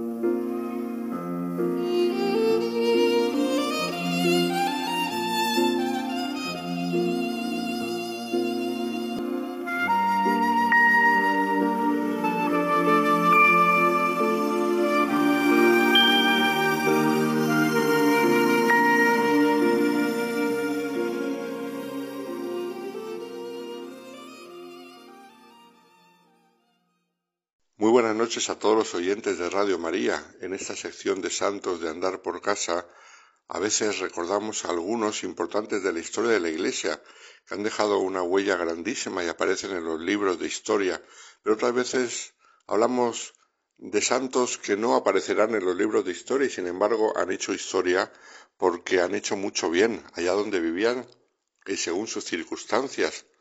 También hemos hablado de algunos candidatos a los altares que luego con el paso del tiempo han sido beatificados e incluso canonizados, y que aquí ya les proponíamos como modelos, porque estaban en proceso o porque habían sido declarados venerables. Esto es lo que ocurre con la candidata a los altares de la que vamos a hablar hoy, declarada recientemente venerable por el Papa Francisco, una mujer que espero de verdad que llegue pronto a los altares, porque su testimonio es muy sencillo dentro mm, de la normalidad, pero a la vez es grande y muy necesario para las mujeres de hoy en día. Estamos hablando de una mujer que viene descrita como normal, alegre, optimista, que tenía mucha confianza en Dios y un abandono en sus manos. Era una madre de familia que tuvo once hijos, una esposa fiel y solícita, que supo amar a su marido y recibir también mucho amor de él. Fueron un matrimonio ejemplar, que no llamaron la atención por nada especial y sin embargo hicieron muchísimo bien allá donde estaban y en el ambiente en el que vivían. Era una mujer valenciana que pasó, sin embargo, la mayor parte de su vida en Madrid, aunque nunca olvidó sus raíces de Valencia, donde había nacido en el año 1925 algunos ya habrán adivinado que me refiero a Amparo Portilla Crespo, esposa y madre, santa de andar por casa, nunca mejor dicho, porque esa fue su labor principal, el cuidar de la casa y cuidar de su familia. Había nacido en una familia en la cual eh, hubo un sufrimiento grande cuando ella tenía 12 años, que fue el que su padre, en el año 1937, fue asesinado al comienzo de la guerra civil y esto dejó una huella profunda, sea en Amparo, que como decimos estaba en la preadolescencia, sea en el resto de los suyos. Al acabar la guerra civil, pudo finalizar sus estudios de maestra y comenzó su actividad en la parroquia como catequista. Destacó siempre por su deseo de evangelizar, lo cual lo hizo de diferentes modos a lo largo de su vida. La fe, la fe fue una de sus características principales en su personalidad ya desde pequeña. En el año 1950 se trasladó a Madrid y se casó con Federico Romero. Durante los primeros años de su matrimonio se incorporó con su marido a una obra apostólica llamada la Obra Apostólica Familiar, institución de la que llegó a ser líder nacional. Ella siempre estuvo muy comprometida en cosas de iglesia, con la pastoral familiar, daba charlas y cursos prematrimoniales a los novios y también charlas a matrimonios. También fue una mujer con un gran sentido caritativo y enseñaba a leer y a escribir a personas sin alfabetizar. Como digo, la fe fue una de sus características principales, que la cultivó con la asistencia a la misa diaria, con la oración, con una gran devoción a la Virgen Santísima, y esto le ayudó a conformar toda su vida con el amor de Dios. Ella vivió ese amor en su corazón e intentó transmitirlo a los demás, en primer lugar, aquellos que tenía en su misma casa, a su familia, como digo, once hijos. Una de sus hijas recuerda lo siguiente, mi madre no daba sermones, ni estaba todo el día corrigiendo, ni dando consejitos, sino que lo hacía patente con su vida, y cuando tenía que decir algo lo decía claro, era consecuente con lo que creía. Había estudiado magisterio y puericultura y antes de casarse trabajaba en una institución que se llamaba Biblioteca y Documentación en Valencia como lectora de libros, de los que después hacía comentarios críticos para que la gente supiera qué orientación tenían, tanto cultural como doctrinal. Este trabajo lo siguió haciendo en Madrid cuando se casó, pero luego lo dejó porque no tenía tiempo. Los once hijos, prácticamente uno cada año de seguidos, algunos concretamente se llevaban once meses de diferencia, le llevaban mucho tiempo y ella decidió dedicarse a su familia, a sus hijos, a su marido. Pero después encontró tiempo para más cosas. También se dedicó a tantas personas que llevaba a casa pues daba formación, daba cursillos y a la gente que no sabía leer les enseñaba a leer. Se involucró también mucho con las familias que trabajaban en su casa. Compaginaba su vida familiar con la dedicación a su apostolado y dedicaba también mucho tiempo a sus amistades. Y de este modo cuenta su hija, mis padres salían con sus amigos y lo pasaban bien, pero la familia y la educación de sus hijos era su prioridad. Mis padres se preocuparon mucho de que fuéramos a unos colegios donde nos dieran buena formación. Como se ve, una madre normal y corriente.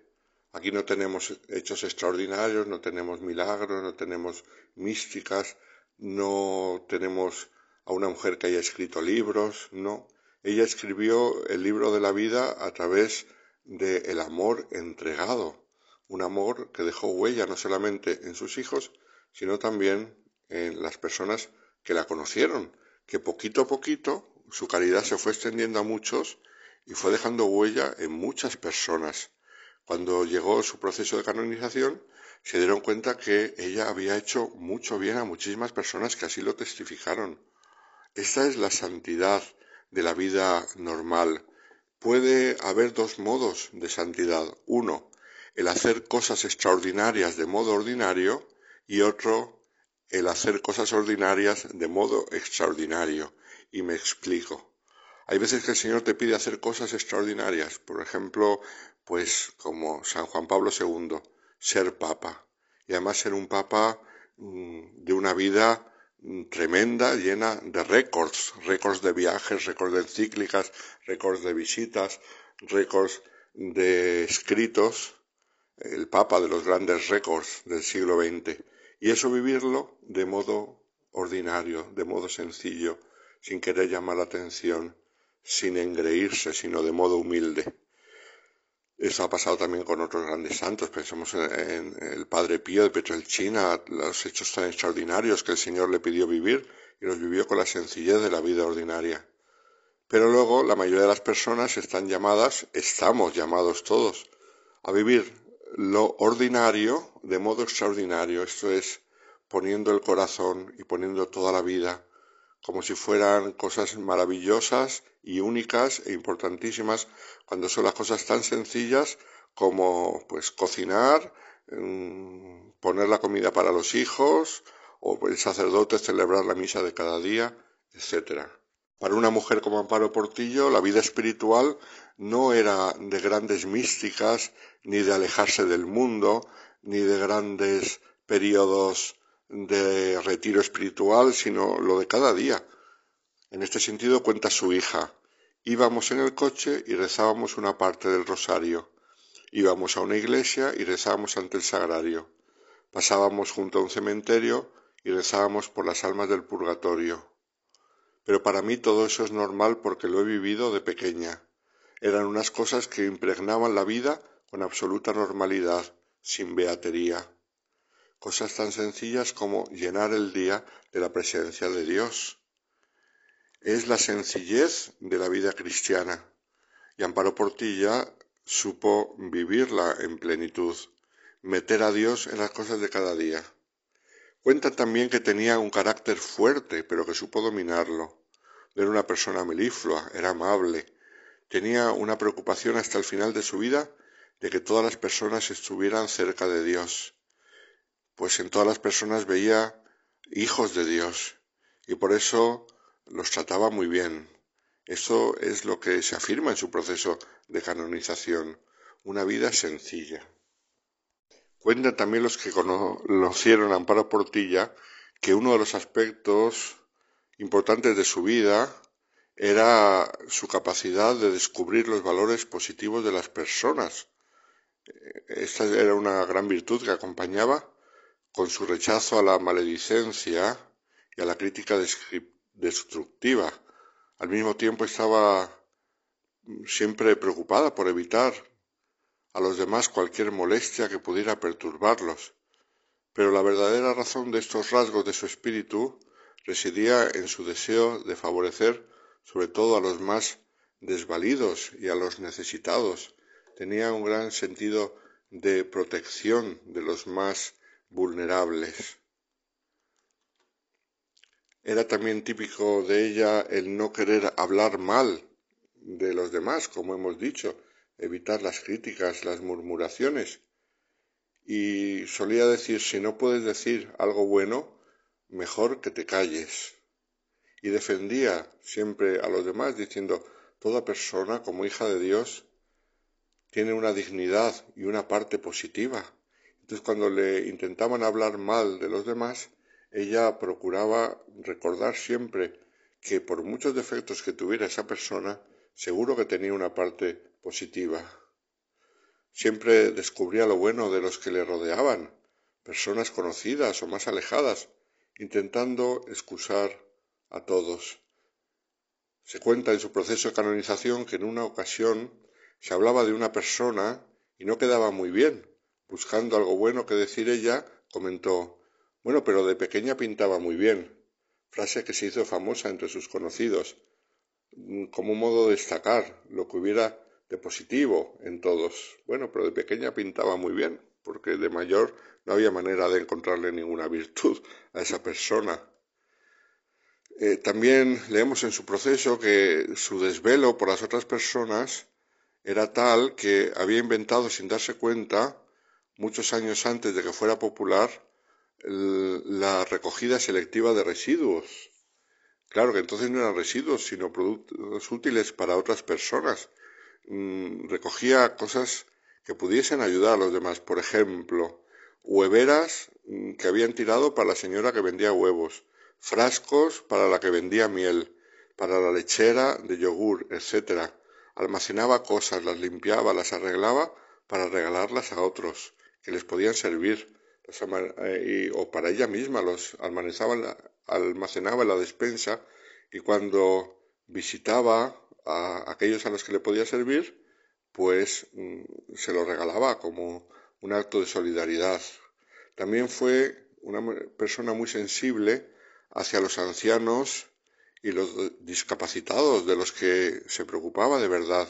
Se paraba, se interesaba por ellos, los visitaba en sus casas y aun cuando tuviera mucha prisa siempre encontraba un momento para atenderlos. Es así como se hace la santidad de pequeñas cosas, de pequeños detalles, la preocupación por los demás, por los enfermos, pero que eso es algo más fácil, preocuparse por los enfermos, pero también por las personas que están bien, el ver una cosa que le puede servir a otra persona y decir, ah, pues mira, esto lo guardo para dárselo a fulanita que le va a venir bien, porque hace mermeladas y estos botes le van a venir bien, el preocuparse del apostolado para que los demás conozcan a Dios, el preocuparse incluso por aquellos que meten la pata, no criticándoles, son detalles muy sencillitos que ella vivió y que la llevaron a la santidad, porque en eso está la santidad, en las cosas pequeñas de cada día. En febrero de 1994 le diagnosticaron un cáncer de pulmón en estadio avanzado. Las alarmas habían saltado unos meses antes, a finales de 1993, por Navidad, porque ella estaba muy cansada. Entonces eh, tenía varios hijos que eran médicos y le dijeron que se fuera a hacer unas pruebas, pero ella quiso dejar pasar las Navidades porque siempre había mucho jaleo en la casa en aquellas fechas, mucha gente, muchos invitados, y fue en febrero cuando se fue a hacer una radiografía de pulmón y vieron que tenía cáncer, con lo cual todos sus hijos se llevaron un grandísimo susto. Sin embargo, no se lo comunicaron de forma inmediata. Cuando su padre le contó a ella, cuenta una de las hijas, el diagnóstico, mi madre se lo tomó tranquila y serena. Incluso se fue a su habitación tarareando una canción, La vie en rose de Edith Piaf. Esto es La vida es rosa. Luego, continúa la hija, mi padre bajó a misa y como mi madre se encontraba mal, se tumbó en la cama. Pero después pensó, ¿cómo me voy a quedar yo aquí? Voy a ofrecérselo al Señor. Y entonces bajó ella también a misa. Y así empezaron dos años y medio duros para ella, pero que, según cuentan los que la conocían, sobre todo los de su familia, los llevó con mucha alegría, ofreciéndoselo a Dios, luchando por vivir, porque era una persona que amaba la vida, que le ofreció a Dios todo y Dios sin duda aceptó ese sacrificio. Luego vinieron más pruebas porque todo tipo de tests médicos, algunos muy dolorosos, porque había que hacerlos con anestesia. Ahí vieron que tenía el cáncer en un estadio muy avanzado. Le dieron quimioterapia y con la quimioterapia lograron reducirlo para que se pudiese operar. Y se operó en noviembre. Le tuvieron que quitar un pulmón entero. La operación fue bien, pero hubo una complicación. En un caso de cada mil hay una posibilidad de que se mm, realce la tráquea y esto es lo que ocurrió. Entonces había que hacerle curas diarias entrando por el costado para limpiar, que no hubiera infección hasta que se cerrara la fístula de la tráquea. Y mm, después vienen otro tipo de complicaciones en su enfermedad, con lo cual fueron dos años de muchísimo sufrimiento.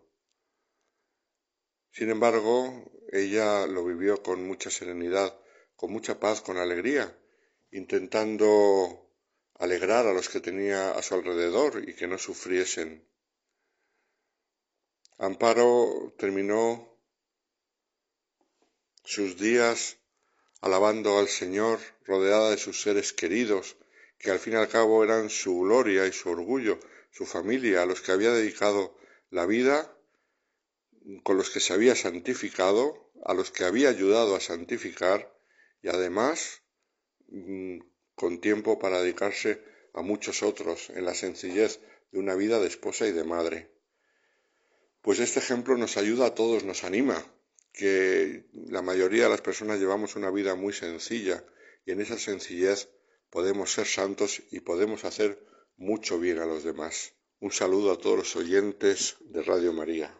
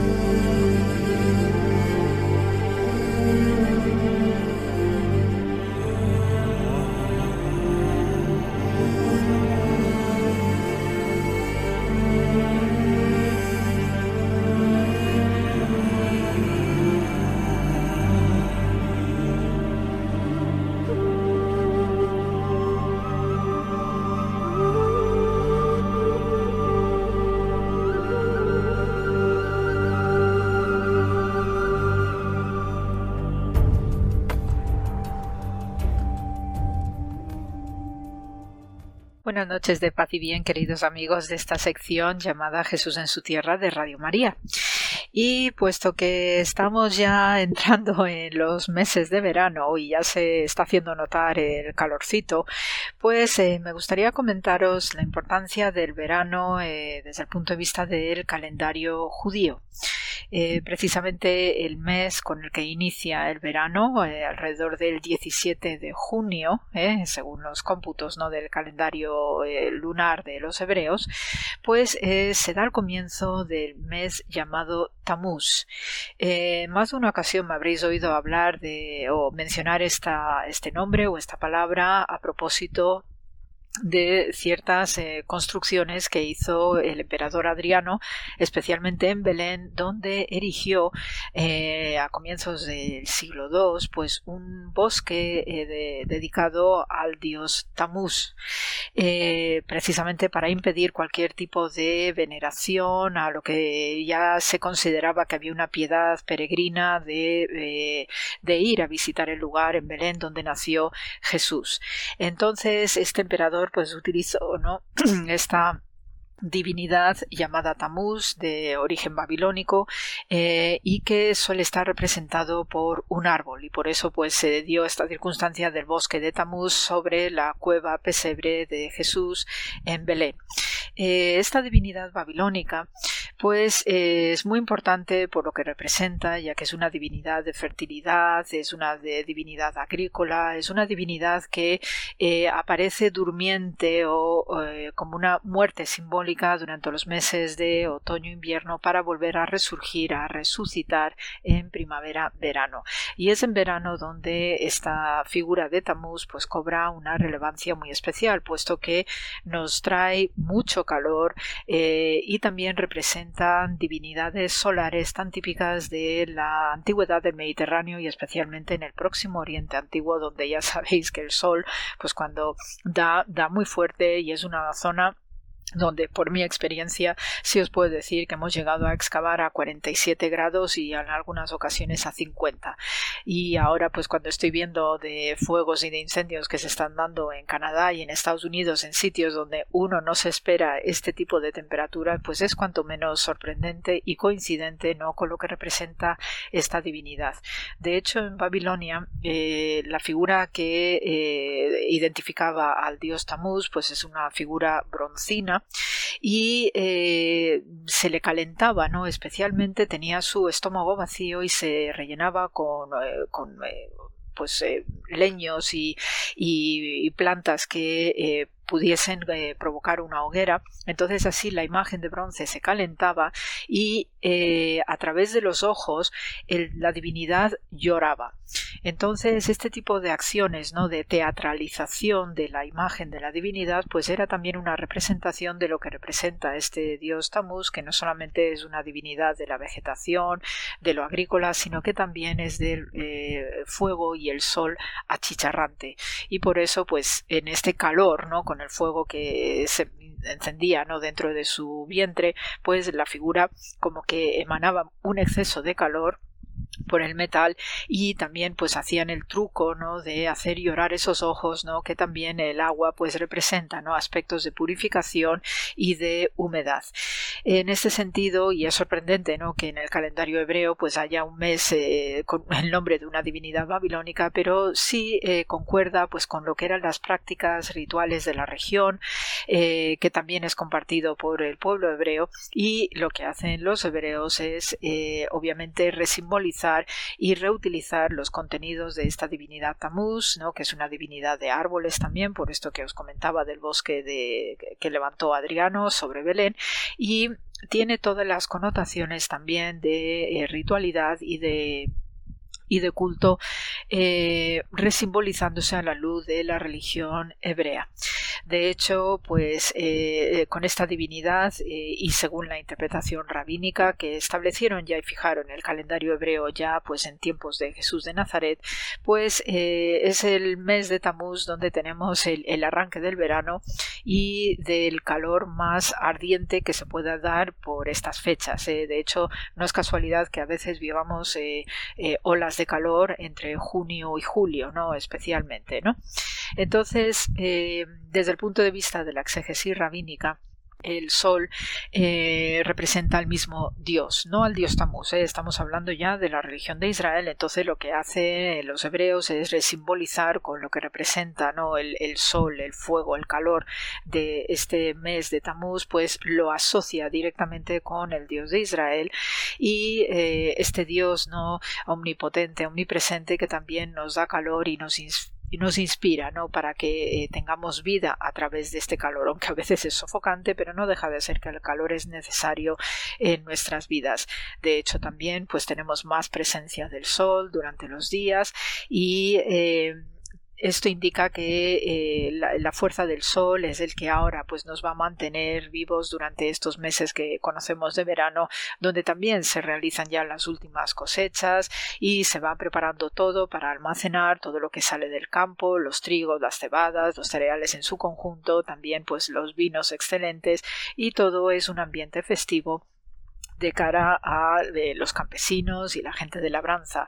Desde un punto de vista ritual, pues es también donde se realizan ceremonias importantísimas en el templo de Jerusalén y eh, precisamente hay unos hitos y unos eh, eh, mensajes ¿no? muy redondos acerca de este momento de Tamuz que casualmente, y esto sí le dedicaré otro programa a continuación, coincide con nuestros santos maravillosos como Juan el Bautista y los santos Pedro y Pablo que hemos tenido recientemente. Entonces, eh, hay una conexión muy interesante eh, con la celebración del inicio del verano en el calendario hebreo llamado Tamuz y en nuestra tradición cristiana cómo coinciden estos tres super santos como Juan el Bautista, Pedro y Pablo.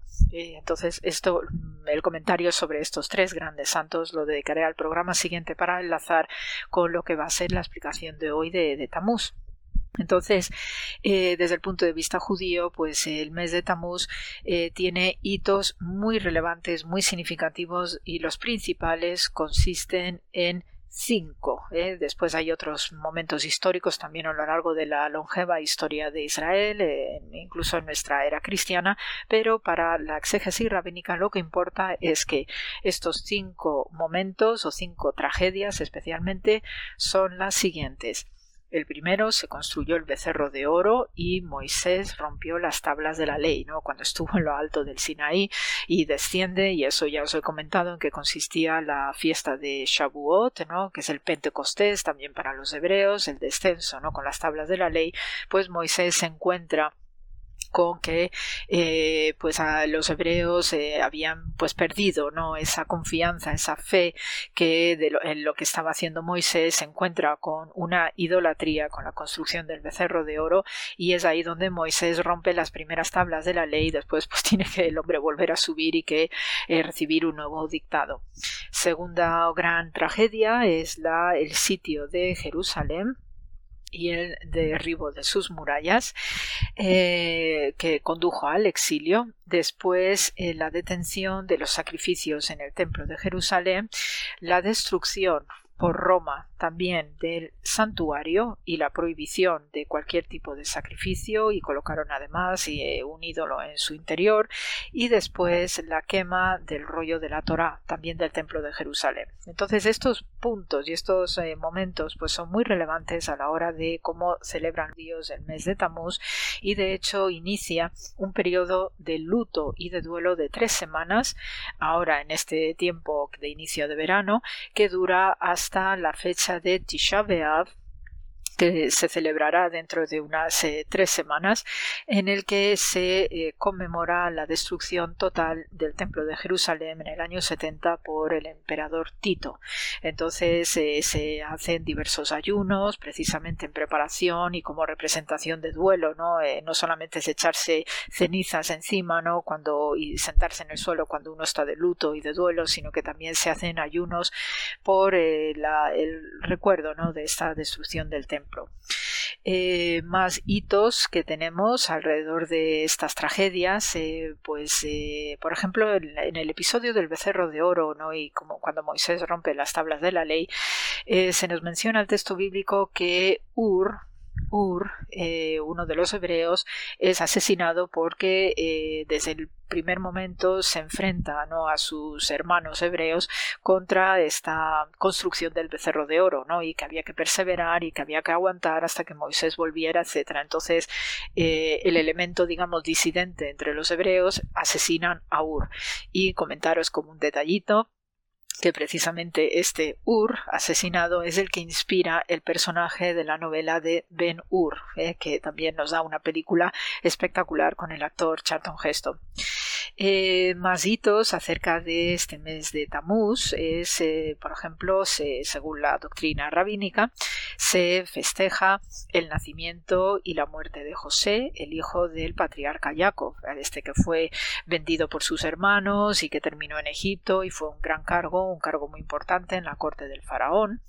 Eh, después, otro hito, pues eh, tenemos, mira, precisamente a propósito del sol, pues cuando Josué no está realizando el lugarteniente de Moisés, ¿no? que logra entrar a la tierra prometida, cosa que Moisés no puede, eh, cuando entra, pues precisamente Josué eh, observa en el cielo cómo se detiene el sol y esto era una señal para indicar la victoria sobre los cananeos con los que se iba encontrando y diversas poblaciones a la hora de entrar en la tierra prometida. Entonces, en el episodio de, esta eh, detención del sol, Josué ordena al sol que eh, dejara de moverse y que la luna no surja y así era una estrategia también para que el ejército que tenía Josué en ese momento pudiese alcanzar la victoria, como pide a Dios que se produzca la paralización de estos dos astros, que fijaos que también os hago una referencia con esta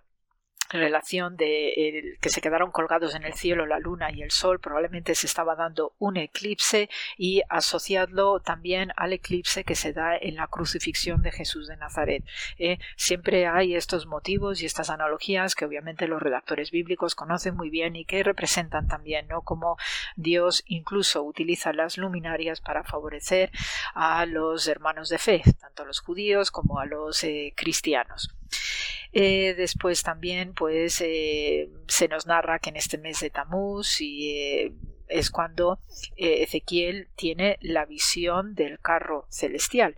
Este profeta Ezequiel, ¿no? que es el que vive directamente la deportación en el exilio babilónico de, con las destrucciones ¿no? que hizo eh, el rey Nabucodonosor II, pues es un profeta extraordinario, muy difícil de leer en su lengua hebrea porque es un profeta de visiones y el texto reproduce muy bien según el escriba, ¿no? que iba recogiendo por escrito las visiones que estaba teniendo el profeta, pues ah, eh, os comentaba ¿no? que resulta a veces difícil de seguir y de leer por las dificultades de cómo traducir en un lenguaje escrito los fogonazos de visiones que estaba teniendo el profeta.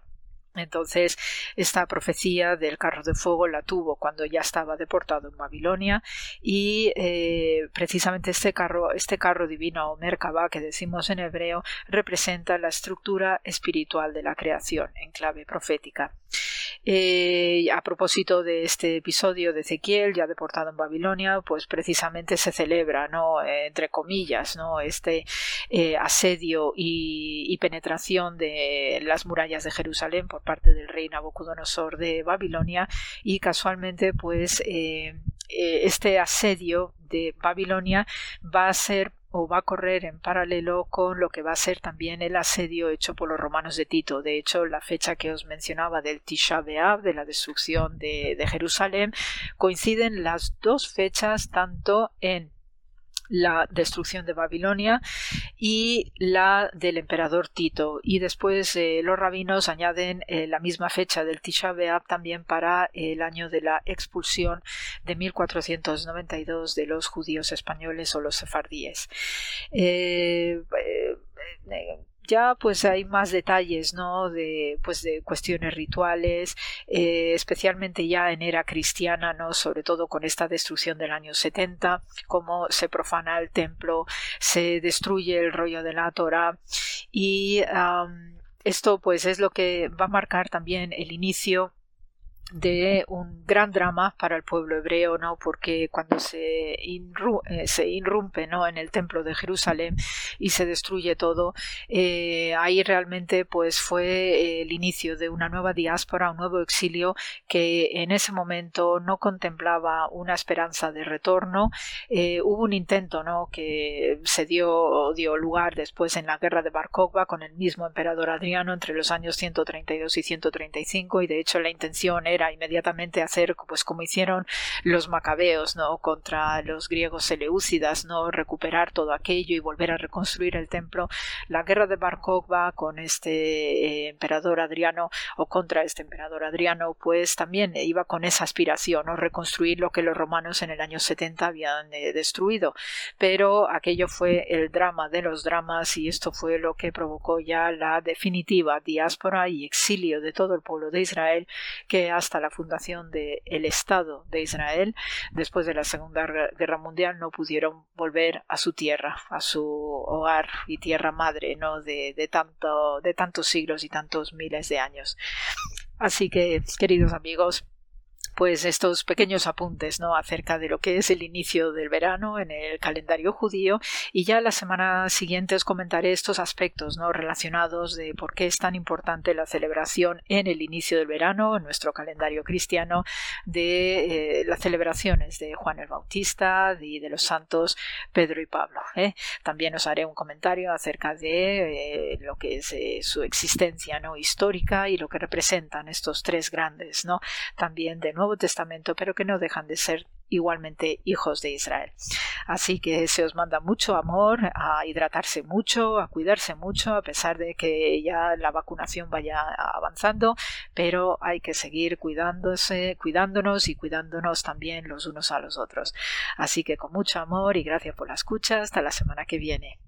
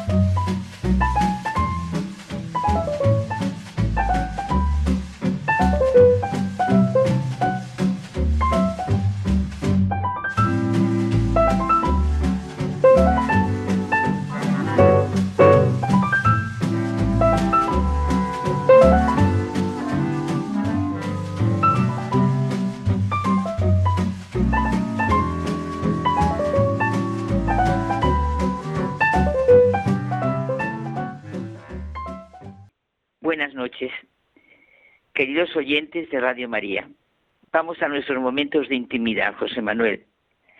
Y hoy nuestro momento de intimidad, en este entre tú y yo, pues nos preguntamos, ¿para quién soy importante? Sí, es una pregunta en el fondo muy profunda, que realmente supone preguntarse primero quién soy yo y cómo podemos saber quiénes somos realmente sin irnos al principio y fundamento de nuestra vida. Nada que una y otra vez nuestra necesidad de acudir al Evangelio, porque realmente nadie como Jesucristo nos ha dicho quiénes somos y por eso, para quién somos realmente importantes.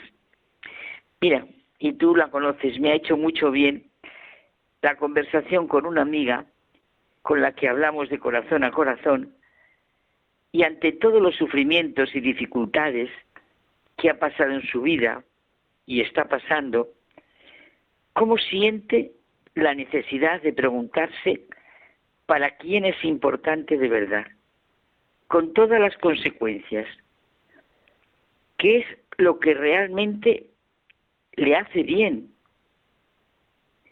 Ve claro que no va a estar perdida toda su vida.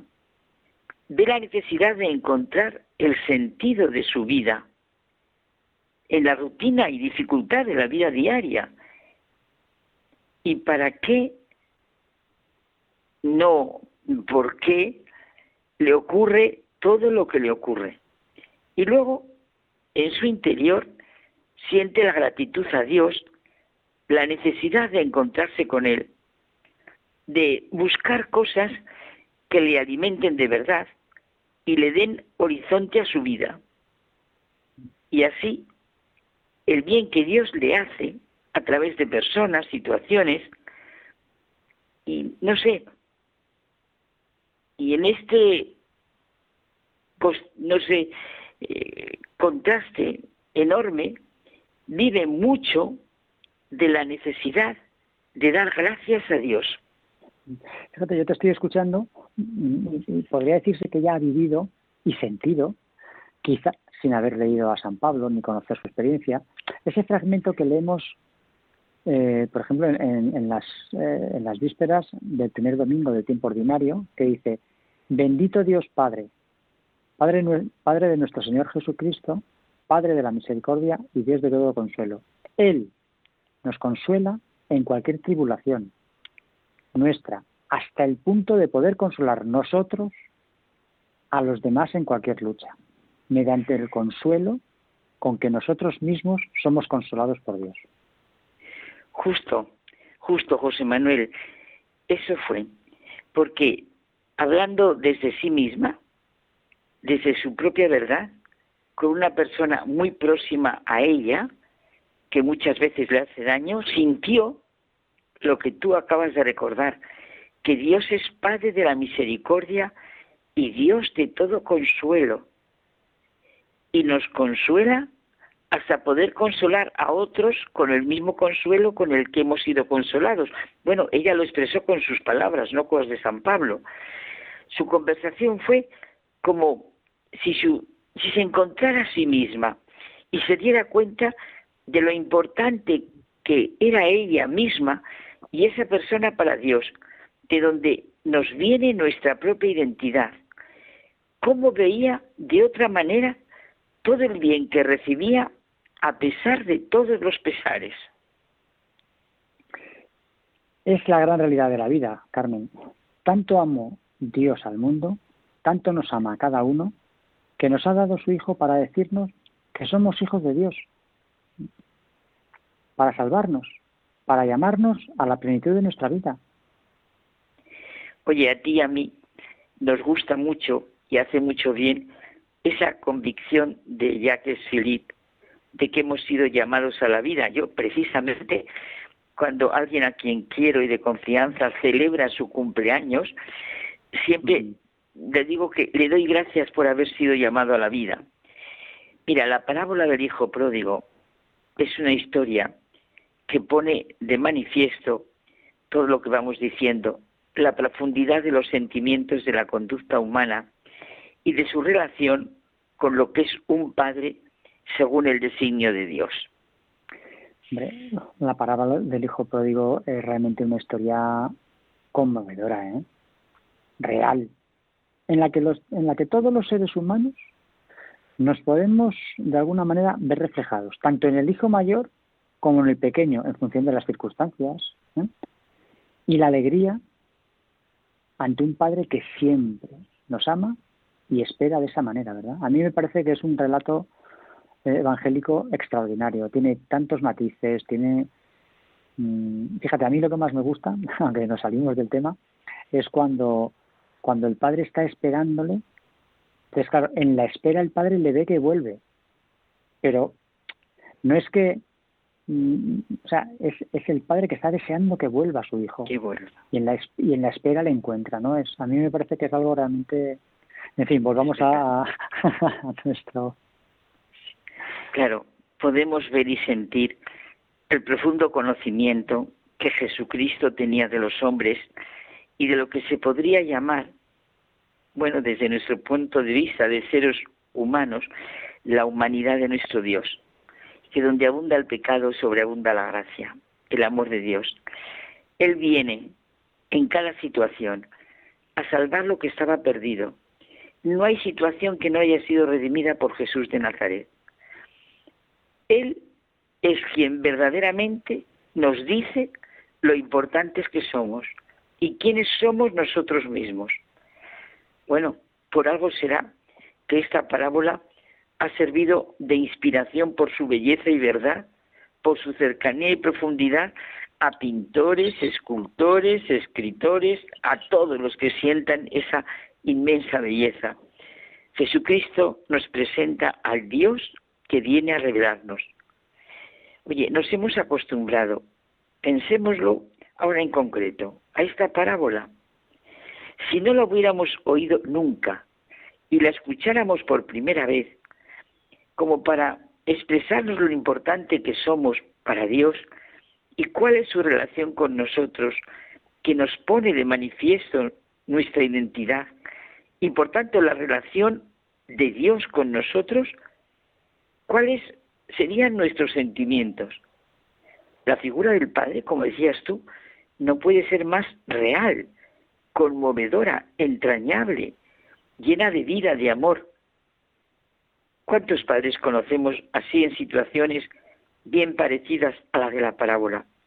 Y en otras, en las que, sin ninguna culpa por parte del hijo, estalla el sufrimiento, el dolor, el accidente, la enfermedad, y ahí están los padres.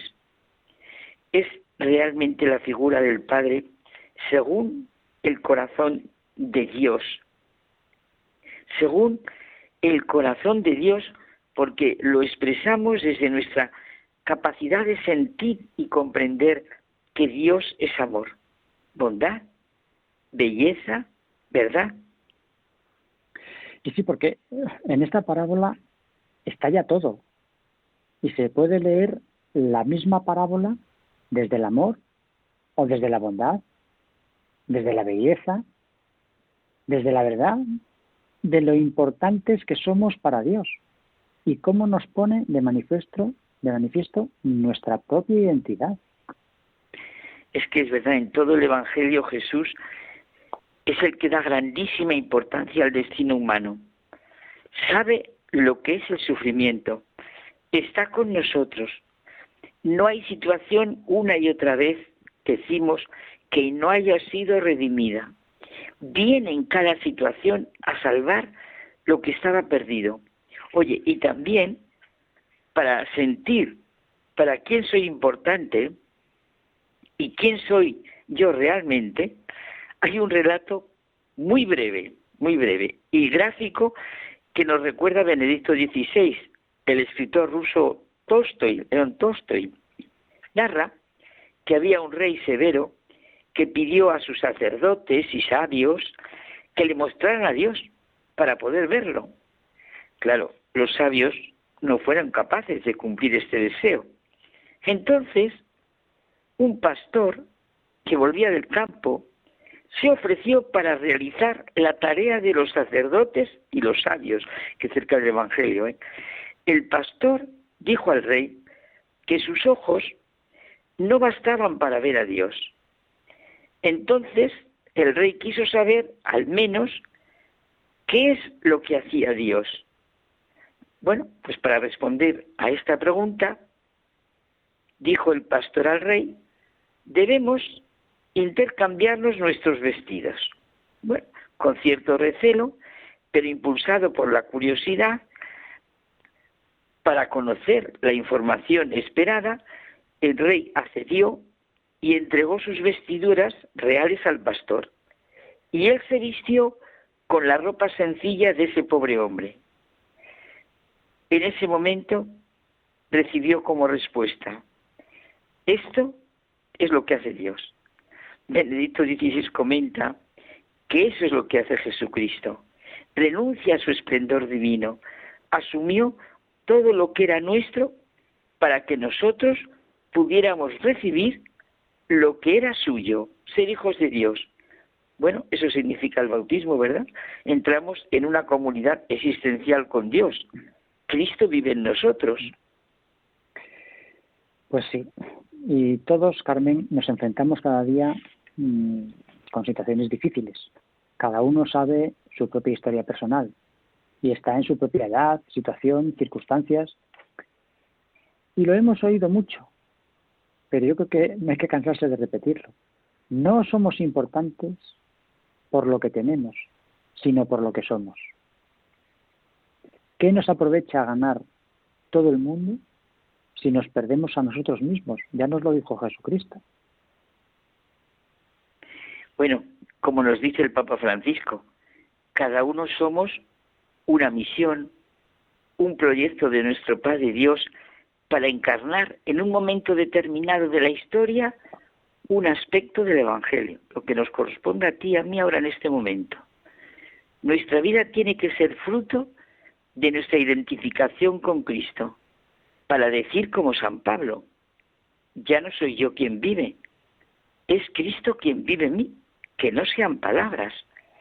Él nos espera siempre, como el padre del hijo pródigo, para volver a empezar, y aunque nos sintamos con dudas, fracasos, avejentados por la tristeza, bueno, esta frase es que es muy significativa de lo que es la tristeza, Él está siempre para darnos su amor, devolvernos la fuerza y la esperanza. ¿Para quién soy importante? ¿Quién soy yo? ¿Qué te parece, pues dejamos ahí, dejamos ahí las preguntas ¿eh? y mientras los, los oyentes la, lo piensan, nosotros nos vamos a dormir. ¿Te parece? vamos. Buenas noches. Hasta que lo descubramos ante el Señor. Buenas noches.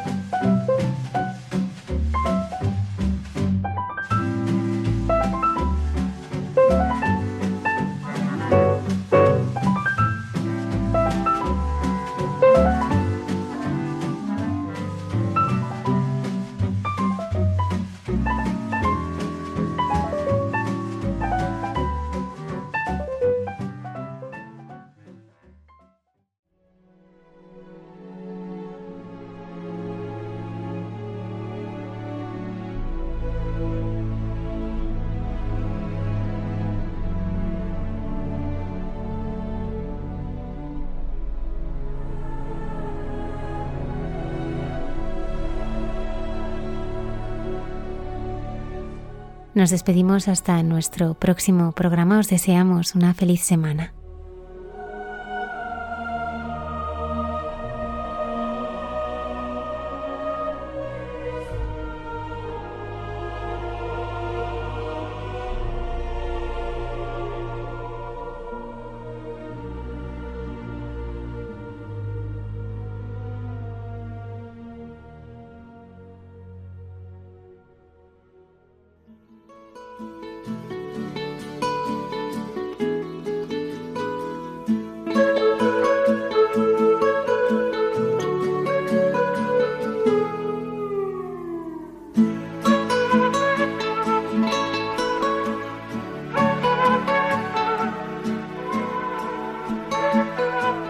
Y así finaliza en Radio María. Hay mucha gente buena.